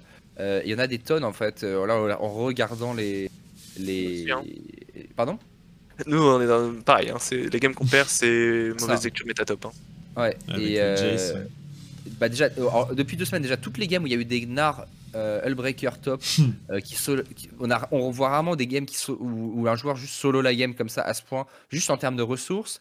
Euh, la game de, de, de Jace, de, de Cabo, alors même si en plus pourtant il était, il était pas non plus ultra bien en sortie d'early game, mais euh, après il a solo la game. Euh, la game de GP de Chachi par exemple. Ouais. Euh, la game de d'Akali de Kyo. Mm. Euh, Qu'est-ce que j'ai d'autre en stock à vous, à vous envoyer? Mais, mais globalement, ouais, les, les- les- la top lane, j'ai l'impression que. En fait, le truc, c'est que la top lane, c'est un peu une lane généralement où quand tu tombes derrière, tu, tu deviens- moi, ce que j'ai tendance à dire à mes top laners, c'est que tu deviens la proie pour le reste de la partie. C'est-à-dire que dès que tu tombes derrière, personne t'entendra pleurer. Et, euh, qui échappe un peu à ça, à thème Imo, c'est Graves euh, en top lane parce que il y a pourras toujours clear, quoi. Ouais, c'est Ouais. ça. Mais le truc, c'est que en fait, Graves, c'est un peu un neutral champ dans le sens où c'est celui qui a la meilleure équipe qui gagne à la fin quand t'as Graves. C'est ça. Et du coup, bah, tu deny, tu deny le fait de te faire snowball, mais le truc, c'est que si derrière ta team se fait détruire sur la map parce que le top laner en face il shift, bah, tu peux pas faire grand chose quoi. Et euh, non, je, je te rejoins complètement. Euh, Graves qui a, qui, a, qui, bah, qui a effectivement un bon dépoucheur de lane, mais en ce moment, de toute façon, quand tu vois des champions, bah, on peut- là il y en a qui citent la Irelia de Cabo, effectivement. On pense à la Ah ouais. Gwen de Ziganda. Euh, Il y a beaucoup de champions, euh, là, bah, qui, qui vient d'être cité, Euh, mais. euh, mais il y a beaucoup de champions qui peuvent carry et les match-ups sont assez volatiles, notamment depuis qu'il y a le Hullbreaker. Parce que quand tu as le Hullbreaker, tu prends. En fait, je pense que là, une des grosses forces du Hullbreaker aussi, c'est que l'item coûte pas cher. Bon, il est bon, il est, il est broken dans le sens où il, est- il donne des pures stats, même sans son passif d'isolation. Mais surtout, il coûte tellement peu cher. Et en, plus, et en fait, il a, il a un côté écho dans, dans, dans le Hullbreaker. C'est-à-dire que tu peux instantanément gagner plus de ressources que si tu l'avais pas. Et du coup, en fait, j'ai presque envie de dire qu'il se rembourse. euh, il se rembourse en partie et tu vas très rapidement vers ton nouvel item. Donc d'avoir le Hullbreaker aussitôt. En fait, je pense que si le Hullbreaker avait été euh, coûté par exemple 3500 gold, euh, mais qu'il avait des aussi bonnes stats qu'il en a pour 2500 gold, c'est-à-dire qu'il est aussi worse qu'il est maintenant en termes de gold, mais qu'il coûtait, s'il coûtait aussi cher, il serait beaucoup moins fort par exemple. Parce que Hmm. ce serait un vrai commit. Là, à l'heure actuelle, c'est pas tant un commit que ça. S'il coûte 2500 gold, moins les golds que tu gagnes en gagnant deux plates en plus, par exemple, un truc comme ça. On avait, on avait regardé euh, en détail les, ce qui faisait que c'était parti sur une dynastie comme ça, Hullbreaker en top lane. Et en fait, c'est le truc le plus flagrant, c'était qu'en fait, tous les items 1 des top coûtent plus cher que le Hullbreaker. Ce qui fait qu'en fait, t'as le Hullbreaker plutôt que tous les autres items top, Ouais. ce qui fait qu'en fait, ton spike d'item arrive plus tôt.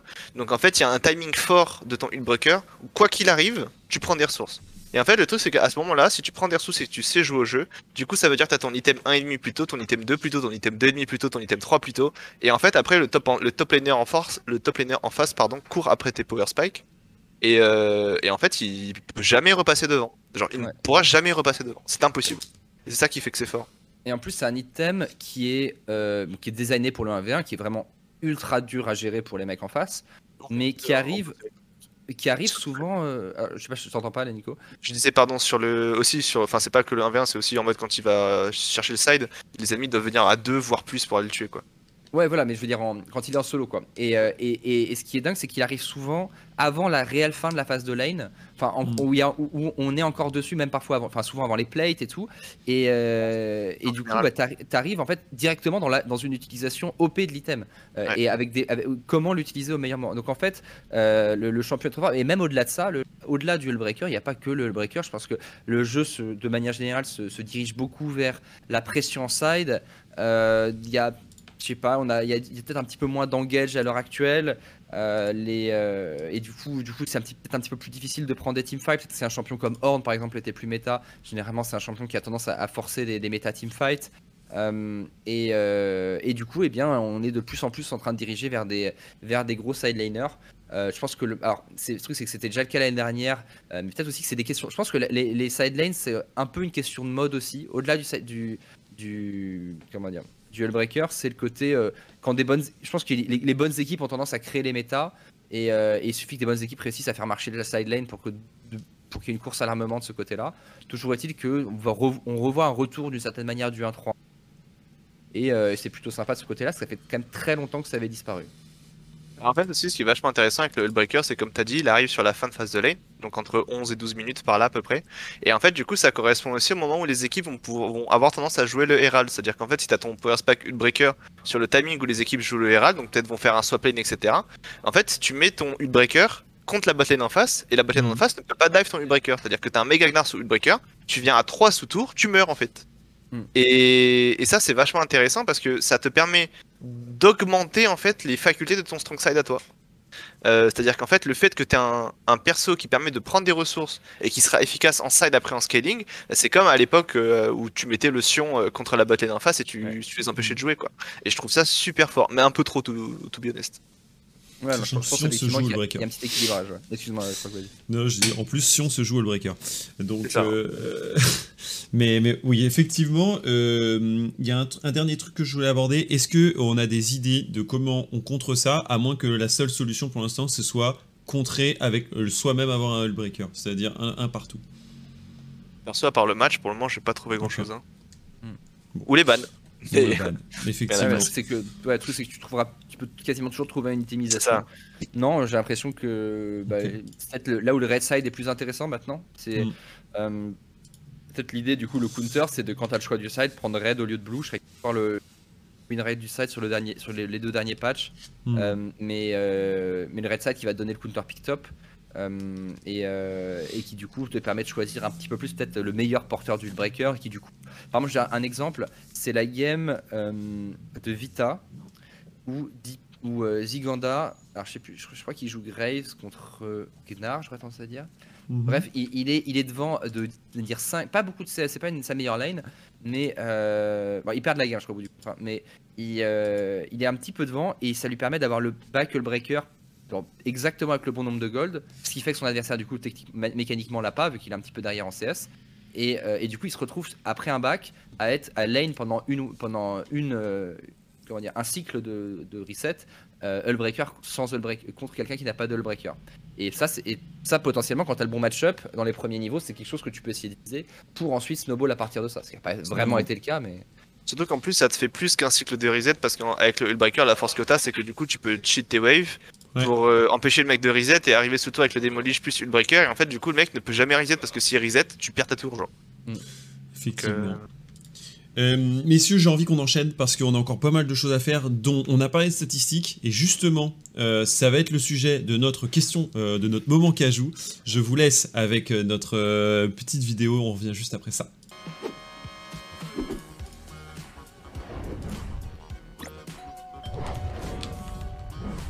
Voilà, vous l'avez vu, Kajou qui est notre partenaire. Vous pouvez aller sur l'application et aller regarder du coup tout ce qu'il possède et tout ce qui peut vous permettre de, récupérer et- avec un code. Vas-y, du coup.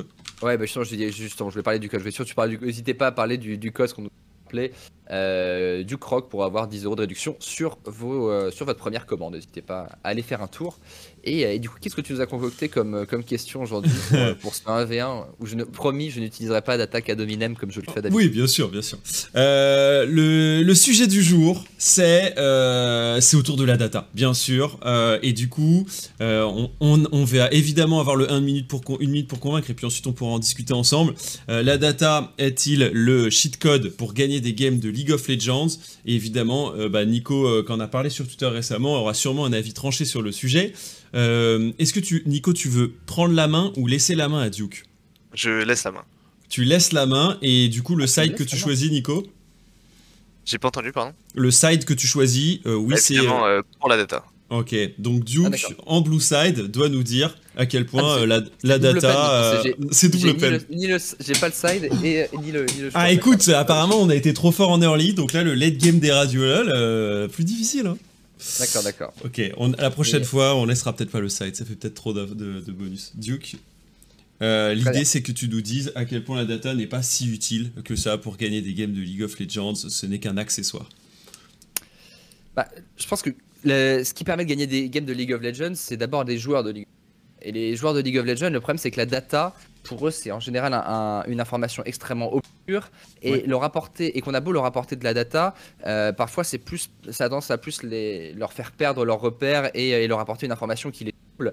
Et je pense que pour beaucoup, la data, c'est quelque chose qui justifie le travail de gens qui, ne, n'ont- qui ont du mal à, à réellement entrer dans, les- dans la profondeur du jeu et qui du coup vont se raccrocher à plein de stats un petit peu, un petit peu inutiles. Euh, Mhm. par exemple, un analyste qui vient de montrer une, une heatmap des, des wards pour te dire regarde, ils ont des wards à ce moment-là et à telle minute ils sont souvent devant dans ce match-up, qui sont des informations dont on n'a vraiment rien à faire in-game.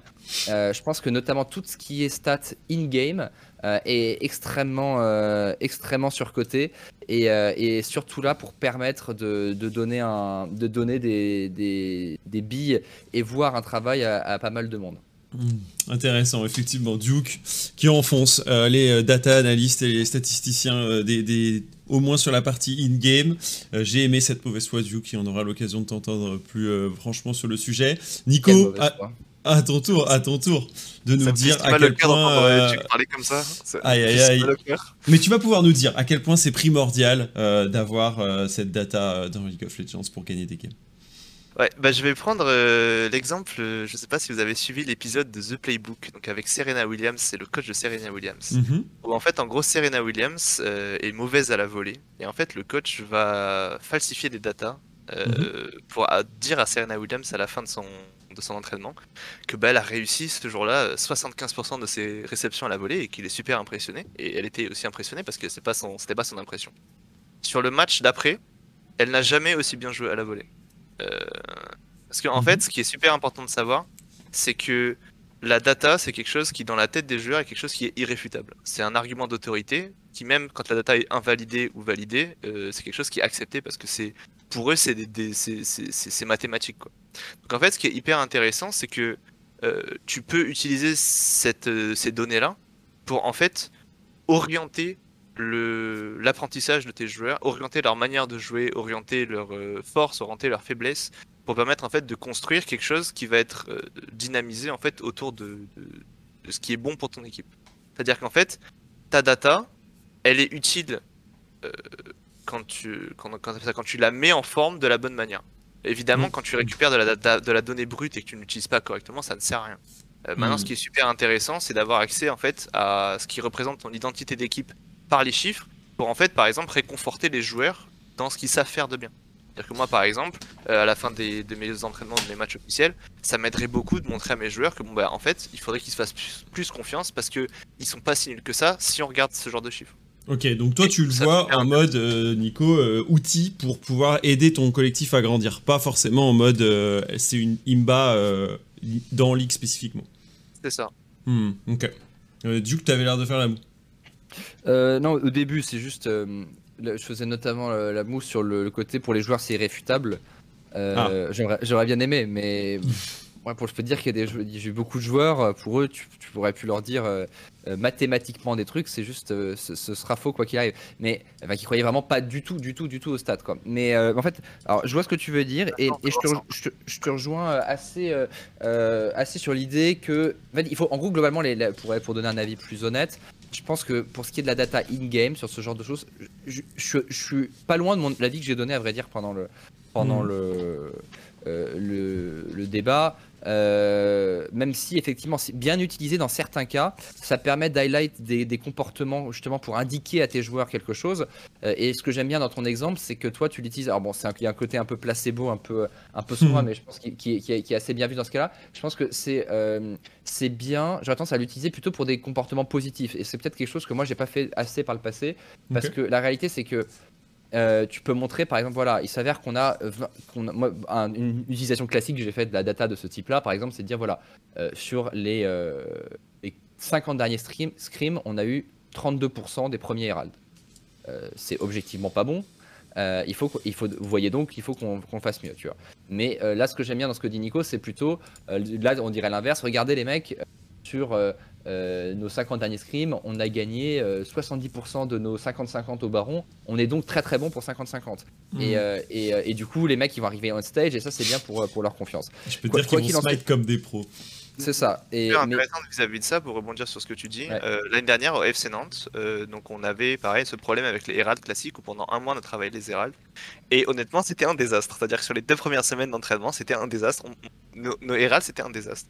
À la fin du mois, on a sorti notre data en disant bah, voilà, regardez, quand on a le premier Herald, on gagne 70% de nos games. Du coup, tous les matchs officiels ont gagné nos games parce que les joueurs, après le premier Herald, ils étaient dans leur tête bah c'est win en fait. Impossible, on perd. C'est win.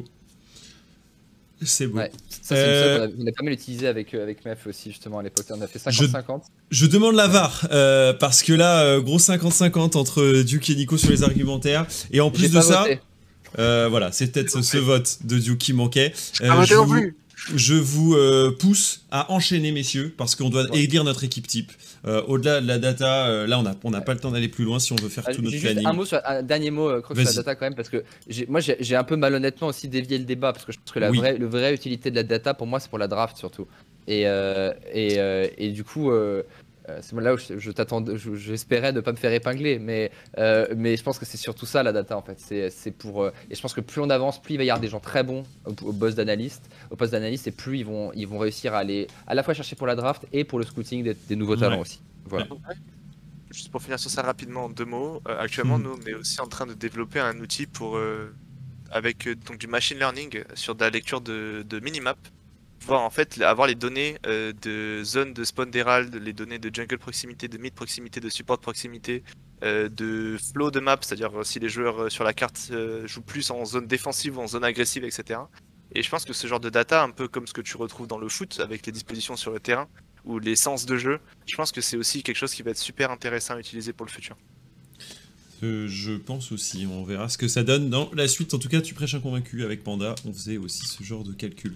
Euh, équipe type, messieurs, euh, on doit élire un joueur par poste euh, qui a bien réussi sa semaine, sachant qu'il n'y a eu que deux équipes qui ont 2-0 cette semaine, ainsi que beaucoup d'équipes donc qui ont 1-1. Euh, forcément, ça va peut-être nous amener à considérer des joueurs qui auraient fait une victoire, une défaite dans cette équipe type, à moins que les seuls euh, 2-0 euh, suffisent. Et pour les 2-0, bah, on va commencer par la top lane. On a eu un très bon Kyo, mais on a eu un énorme Vizichachi. On a eu également une game, euh, je pense, monumentale de Cabochard sur son Jace. Euh, qui des trois, à mon avis, va prendre le, le Puntos? Duke, t'as- tu voulais rentrer quelqu'un d'autre dans cette euh, liste? Euh, non, je pense que je pense que tu as donné les bons. Kyo, Kabo, Chachi. C'est Euh. Kyo, il joue, euh, il joue Akali et c'est quoi son autre game? Gnar. Gnar, ouais, il fait une bonne game de Gnar. En vrai, le truc c'est que euh, la game euh, Chachi contre Cabo, Cabo, euh, Cabo joue pas mal. Cabo fait pas une mauvaise game non plus. Après, enfin, il, se, fait aussi, euh, il se fait hardcamp par, par son jungle, mais il joue pas mal. Euh, donc c'est dur à dire honnêtement. Euh, Chachi qui, Chachi qui outplay bien les dives, mais qui fait pas non plus derrière une game de, être tout à fait honnête. Euh, c'est plutôt la game contre plomb, mais c'est une game contre plomb. Euh, moi, j'aurais presque tendance à, à le mettre. Et il y a une très bonne, très belle perf de Kyo. Pour moi, ce serait presque plus entre Kyo et Cabo, à vrai dire, euh, que, D'accord. que Chachi, qui, qui a effectivement très bien farm contre un Sion en euh, contre plomb. euh, après, avec une game qui était assez tranquille, disons que Darlik, on l'a laissé pleine avec son Sion. Euh, bon. Euh, Nico, est-ce que si on doit voter entre Kyo et Cabo, tu Io, ça, Akali, je l'ai trouvé complètement 1v9 dans le match de Ouais, Mirage. je suis d'accord. Euh, genre, euh, je sais pas si vous voyez le fight, je crois que c'était un fight autour du Nashor, Ouais. où en fait il pré-shot le E de S avec son R en follow-up. Alors, je sais pas s'il pré- s'il le Ah, pré-shot a tant que pré-shot, ça. non, mais ça s'est joué à 0,5 secondes de reaction time, j'appelle ça du pré-shot. ça, dépasse l'entendement son reaction time là. Bref. Mm. Et euh, c'était, enfin, j'ai trouvé, trouvé impressionnant. Mais par contre, là où Cabo, bah, c'était une des performances, euh, des, pareil, en, en termes de 1v9 en LFL, je me rappelle pas avoir vu une performance comme ça. Euh, depuis que je regarde la LFL, euh, j'avais l'impression de voir Nuguri top sur son Jace. Euh, Moi, moi, je pense rien qu'à cause de cette game, un peu comme mon ami Ailey Song la semaine dernière, j'aurais tendance à quand même la mettre à Cabo. Mais. Euh... Mais. euh, oh, le mais... Kyo là. Kyo. Pardon? Toi, t'aurais mis Kyo? Nico, il Ah, est Kyo, du Moi, je moi, je suis, je suis rookie, rookie, rookie fan, moi. Le chat, euh, évidemment, euh, a pas mal euh, mis en avant Cabo. En Ouais, vrai, je suis très partagé. Je suis très partagé. euh, Il va falloir que je me décide. Kyo, Kyo le mérite aussi, en vrai. Kyo, À la jeunesse, Rock. Pense à la jeunesse. Bah, en vrai, c'est juste que la game face de, de, de Jace, elle est monumentale euh, de Cabo. Elle est vraiment, vraiment, vraiment de très très haut niveau. Mais c'est une 1-1 week. Et, euh, et même si Q Mhm, jouait du coup euh, face à Solari, euh, ensuite il jouait face à Mirage, mais c'est des matchs importants. Et il prend ses responsabilités sur Akali, plus une Mhm. game nar où on, on les voit passer parfois à côté.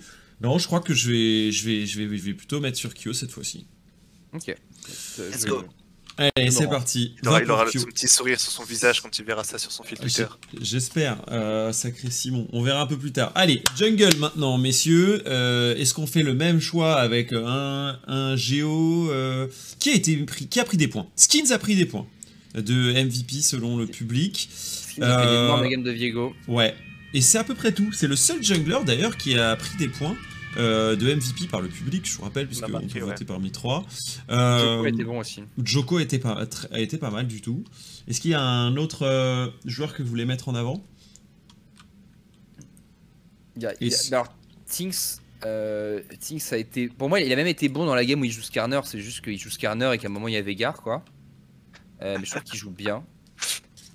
Il y a, il y a vraiment eu, euh, j'ai pas vu cette game. Scar- Il y a eu Skarner, euh, Skarner Vega Je peux Ouais, regarder, je peux regarder. Ouais, ouais. Euh, euh, C'était du coup euh, Misfit contre C'est- Ouais, LDLC. Ils avaient bien Euh, entamé le pool de champions. ouais. Et, euh, et sinon, euh, Karim Kate qui fait une plutôt bonne semaine Mhm. avec, euh, avec Geo, même s'il m'a pas non plus trop impressionné malgré le 2-0 de Geo. Euh, voilà, moi j'aurais. j'aurais- tendance Ouais, à mettre Skins, moi. Bah, après, Skins, le problème c'est qu'en fait il fait la game avec. 1-1. euh, avec euh, où il, peut, il fait 1-1. Mais sa game. Enfin, il y a- c'est pas qu'il a mal joué, c'est qu'il a pas joué. Moi, je, enfin, je- non, je mettrais. Moi j'aurais tendance à plus mettre Joko parce qu'en fait, Skins fait une game de fou avec Viego, honnêtement. Ouais, Mais l'autre game, il joue Lee il se passe rien. Mais je pense qu'il peut pas faire grand chose parce que leur draft n'a rien, quoi. ouais, ouais, je suis d'accord. Euh, Je suis d'accord avec Joke parce que dans le gameplay de Solari, ATM, Joko c'est quand même euh, l'étape 1 de tous les moves en fait. Mhm. Euh, si Joko fait, commence pas à appuyer sur l'accélérateur, il y a rien qui accélère derrière. Euh, donc je- personnellement, je mettrais Joko aussi, ouais. Mhm. Ouais, je- moi j'aurais mis Tinks ou Joko. tu- je- Joko ça me va, toi tu prends quoi Allez, bah va pour Joko. On va pour Joko. Euh, Kyo Joko, pour l'instant, euh, d'une Solari Team qui se met en place euh, du côté de notre équipe type. Il nous pas reste ce que à... j'avais prévu et, Ouais. et, et du coup, euh, je, je te dis, euh, dans, mon- dans mes, dans mes premiers jets, j'avais Cabot Et euh, du coup, T'as beau ça- ça- Cabotings. Ah oui, et c'est finalement Kyojoko. Ok, bah écoute. Et non, mais très bien, très bien, très bien. Ça me... Nous allons voir ce- comment ça continue, comment ça continue sur cette mid lane avec euh, Ronaldo qui a pris quand même euh, un point de MVP, Scarlett aussi avec sa Syndra, qui a d'autres, Ch- Chayek sur sa Zoé, malheureux face à Gameward, Nico, mais c'est vrai que hum, il avait été bon. Qui d'autre a pris des points de MVP sur la mid lane, c'est tout, je crois. Euh, qui on va aller on va les mettre Rangjun fait quand même euh, un bon match dans le Mirage euh, Vitality Je, je vais, je vais commencer. Alors moi, Ouais. pour moi, j'avais mis, j'en avais isolé trois. J'avais isolé Scarlett, Eka et Chayek. Euh, je Ouais. mettrais Scarlett parce qu'il fait une très bonne game de Syndra et une très bonne game de enfin, J'hésite toujours avec son nom. Euh, mais Eka fait aussi une super. Chayek fait surtout une très bonne game de Zoé. Whatever. Ah bah ouais, Mais, ouais, c'est sûr. Euh, mais donc je pense que du coup il est un peu éliminé. Eka en vrai, alors, il perd contre LDLC, contre, euh, Misfits. contre Euh, Contre KT. mais il fait quand même une bonne game de Xerath avec son De fameux ouf, Xerath. ouais. Et l'autre game, il solo win avec Vega. Alors après, dans un style vraiment bah, un peu Solares pour le coup, tu vois, genre je pique mon champion euh, Sola- euh, de Solari de début de split. Je pique mon champion late game qui scale, qui push pas, et j'attends et je fais le bon boulot. Euh, donc voilà, je pense que Eka aussi a été très. Hmm. Personnellement, j'aurais mis Eka parce que je trouve que même dans la game de cassé, c'est l'une des raisons principales qui fait que la game dure longtemps. Euh... Personnellement, j'aurais mis, j'aurais mis Eka, ouais. Parce que je pense qu'avec une meilleure draft, euh, à mon avis, c'est pas si simple euh, pour Hmm. finir cette game pour cassé. Donc pas de pas de Ronaldo dans l'équation dans le match, Ah. ça, ça l'a cassé Je Oh. En fait, Ronaldo, genre, il joue bien ses fights, mais en fait, il y a trop de moments, même contre la game contre Oplon, il y a Mhm. trop de moments, il y a trop de moments de d'inconstance dans la game qui fait Ouais. que je suis pas super fan perso. Eh ben go Eka hein, si vous avez pas peut-être parti sur Eka Eka. hein. Bah, euh, non, moi, moi, j'étais plutôt, plutôt légèrement parti sur Scarlett, mais j'aime beaucoup Eka aussi. Ah. Euh, je pense que les deux, les deux, les deux méritent et du coup. C'est Nico qui, qui Ouais, nous fait glisser dans un full Solari là, il nous met dans un Solari train euh, Nico. Bah non, du coup, au contraire, là, C'est Echo, est, Echo est plutôt Eka. Et bah, euh, si- moi j'aurais dit, tu vois, moi j'aurais mis un 55-45 pour, euh, pour Scarlett. Mais si euh, Nico est plutôt euh, Eka, je pense que ça se défend complètement. Et, euh, et Eka me va aussi. Hmm, hmm. Mettre que Eka et c'est- pas Cabo, c'est du hard troll pour le, pour le 2. Après, Ah oui. Le truc c'est que Eka, euh, c'est-à-dire que Cabo dans la game qui lose, il est, il est pas, il sort bien de lane, il fait une game, plutôt bonne game. Euh, Eka fait quand même une très bonne game dans la game de Xerath. C'est-à-dire, il lose, mais quand même il tient, il tient les, les LDLC pendant quelques temps. Je pense que c'est pas, pas, pas, pas, pas exact, mais Je euh, regarde le, le- move de Scarlett sur Syndra, euh, enfin de, Syndra sur, avec Scarlett, mais c'était dans Solari au plomb. Après, je me souviens moins de, de sa game euh, Solari euh, Mirage. J'ai un peu plus de mal à dire. Mais, euh, mais si, là, le, le chat est plus Scarlett hein, que Eka, hein, donc je crois que ça va être 3 sur 3 hein, côté Solari. bah vas-y, je te laisse, je te laisse, euh, Allez. déba- je te laisse prendre le choix cette fois-ci. Allez, l'Empire Solari s'étend. Allez. dans ce, dans ce, ce premier trio. Il nous reste donc une bot lane, messieurs. Alors, euh, bot lane, euh, c'était On pas a eu évident. Exaki qui a joué à Aphelios, qui était MVP du match LDLC Misfits. Et Ezreal, où il était pas dégueu avec Ezreal. Ezreal était pas mal. Euh, même s'ils ont fait des conneries de wave. Smiley. j'ai- revu la game ce matin. Il y a Bon, Smiley, avec, ouais. euh, je pense que dans le match face à Cassé était bon. euh, dans le match face à Oplon aussi. Ouais, Je, ouais, je pense Smiley, que Smiley c'est pas mal. Nico, est-ce que tu as une, une idée en tête? Alors, je vais pas vous mentir que pour les AD, je n'ai aucune idée. Aucune idée? J'ai- Ouais. vraiment C'est dur cette semaine. sur euh, C'est- la c'est- semaine. ouais. Parce que j'ai l'impression que le rôle des ADC, depuis un petit moment, ça commence à être pas mourir, clutch en fight, bonne chance.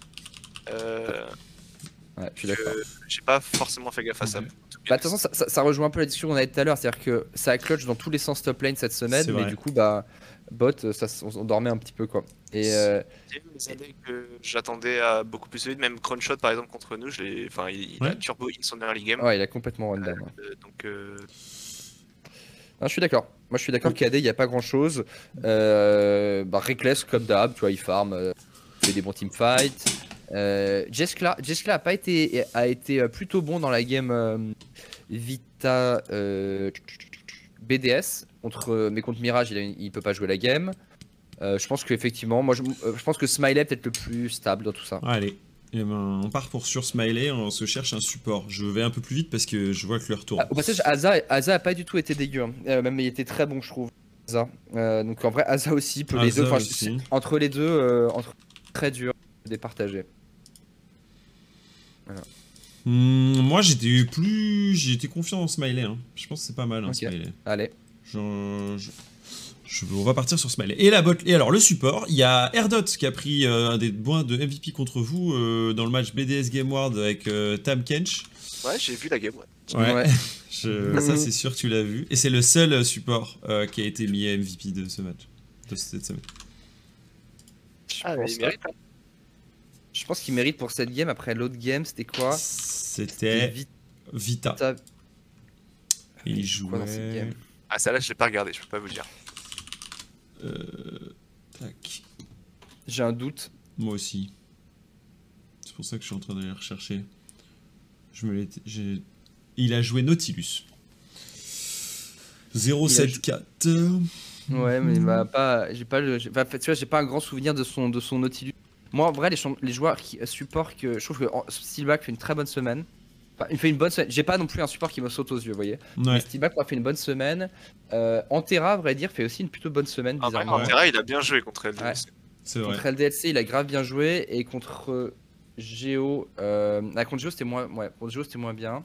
Non, ouais. Je- J'aurais tendance à mettre Steelback. Ouais. Steelback, euh, pour moi, qui est peut-être le plus constant sur la semaine. Sinon, ce serait soit Antera, soit. Merde, celui que tu avais avant. Et t'as Njawe aussi, du coup, euh, qui était en 2-0. Est-ce qu'il y a, c'est- il y a un truc qui vous revient? En fait, moi, ce qui est. Je suis pas... Moi, là où je suis pas hyper fan de Steelback, euh, euh, enfin, dans... de manière générale, c'est que Mhm. Steelback, en ce moment, il est quand même beaucoup en follow-up. Euh, donc, qui dit Joko en forme, dit Steelback en forme. Euh, là où, par exemple, quand on regarde, on regarde par exemple la game de R2T contre nous, euh, enfin, bah, c'est, il, arrive, enfin, il trouve peut-être quoi 50% des engages de sa team avec un tam, quoi. Hmm. Ah, mais moi, je trouve que R2T a la meilleure game de la semaine. Mais, Ouais. euh, mais c'est pas suffisant pour faire oublier l'autre. Pardon. Ouais, Et, ouais, ouais. euh, et, et du coup, et, et si vous voulez, pour moi, pour- globalement, pour avoir MVP euh, pour, avec une victoire sur deux games, faut vraiment soit que la, la deuxième game, la lose, t'as été brillant dedans, soit que la game, la win, t'as été genre un génie absolu. C'est-à-dire qu'Abochar aurait pu le mériter cette semaine, euh, Illy Sang il y, a, il y a une ou deux semaines, je sais plus. Euh, c'est pour ça que R, R2T, il a, été, il a fait une très bonne game de Tam Kench. Il a pas non plus, euh, euh, il a pas non plus Ouais. fait un, un truc de. Ouais, enfin, c'est ce que je me dis. En fait, c'est c'est pas la game, la game est pas suffisante. Enfin, l'autre game est pas non plus insane et du coup ça condense quoi. Non, mais on peut on peut go quand même Steelback sur sur cette fin et du coup ça nous fait 4 joueurs Solari et un joueur Géo qui se glisse dans l'équation. Yes. Euh, pour notre euh, équipe type, on vous la balance sur les réseaux et vous pourrez nous dire ce que vous en pensez. Euh, oui, effectivement, il y a trois Steelback, on n'oubliera pas. Euh, je vous propose qu'on regarde rapidement ce qui se passe la semaine prochaine et ensuite on coupe parce qu'il Yes. y a Duke qui doit Oui, oui, partir oui. ensuite. On a Oplon LDLC pour ouvrir, Geo Solari, Gameward Carmine, Misfits contre Vitality B et BDS Mirage. On l'avait dit, Gameward a une très grosse semaine et Nico, vous commencez avec Cassé. Ouais. Euh, bonne chance à nous, hein. Voilà. C'est exactement ça. Euh. Duke, euh, il y a un euh, le Misfits Vita aussi qui peut être intéressant. Euh, Ouais, je oui, pense. Comme d'hab, tout- comme des matchs, tout- comme d'hab, tous Tout les matchs être peuvent être intéressants. Effectivement, ceux de pont parfois un peu moins, mais encore il y a la storyline euh, qui. Ouais. Et le lendemain. Ce sera Vitality pour Gameward, alors que Mirage rencontrera Oplon, la Carmine jouera Solari, BDS contre jouera LDLC, et enfin Misfits jouera GO. C'est euh, du coup ça la, nouvelle semaine, ça va être pas mal de bangers et surtout on va pouvoir enfin découvrir des scénarios avec des équipes qui arrivent à se tirer jusqu'au playoff et d'autres qui euh, seront en fin de saison en tout cas, en fin de split. Euh, je repasse en 3 cam, il est temps de se dire au revoir. Euh, Nico, merci d'avoir été avec nous, c'était vraiment cool. Merci Euh, je suis content que tu aies pu partager avec nous ce qui a été tes défis avec Game War pendant toute la saison, euh, ce début de saison en tout cas. On vous souhaite beaucoup de courage pour gagner face à Vita et Carmine et peut-être vous hisser euh, en playoff avec l'équipe. Euh, vous êtes en train de tester une nouvelle solution, donc ce que j'aime bien, c'est qu'on aura direct les effets dès mercredi prochain. Que les- le, le bain glacé de, de cet après-midi euh, changera Ouais. les mentalités in-game, qui sait. Exactement. Vous pouvez lui poser les questions pour pouvoir avoir une forme olympique avec les bains glacés. Duke, toi, tu fonces en LEC et on se retrouve dimanche Car bah oui, comme d'habitude, hein, comme on se retrouve ce soir sur OTP pour ceux qui vont regarder le LEC, et nous on se retrouve euh, dimanche sur ma chaîne à 15h30 pour Radio LEC. Avec Et- Ami, attends, on peut, on peut donner Oui. un invité, on peut faire un petit- Allez, dis-nous. ce sera, ce sera Targamas. ce- Tiens, tiens, tiens. En- Targamas et son challenge. On en reparle justement dès dimanche. C'est tout pour Radio LOL FR. J'espère que ça vous a plu. Merci à tous d'être venus aussi nombreux. Merci à Kajou qui nous soutient. On se dit donc à dimanche 15h30 sur la chaîne de Duke. Suivez-nous sur les différents réseaux. Abonnez-vous si vous le voulez. Et passez une bonne journée. Ciao, ciao Ciao.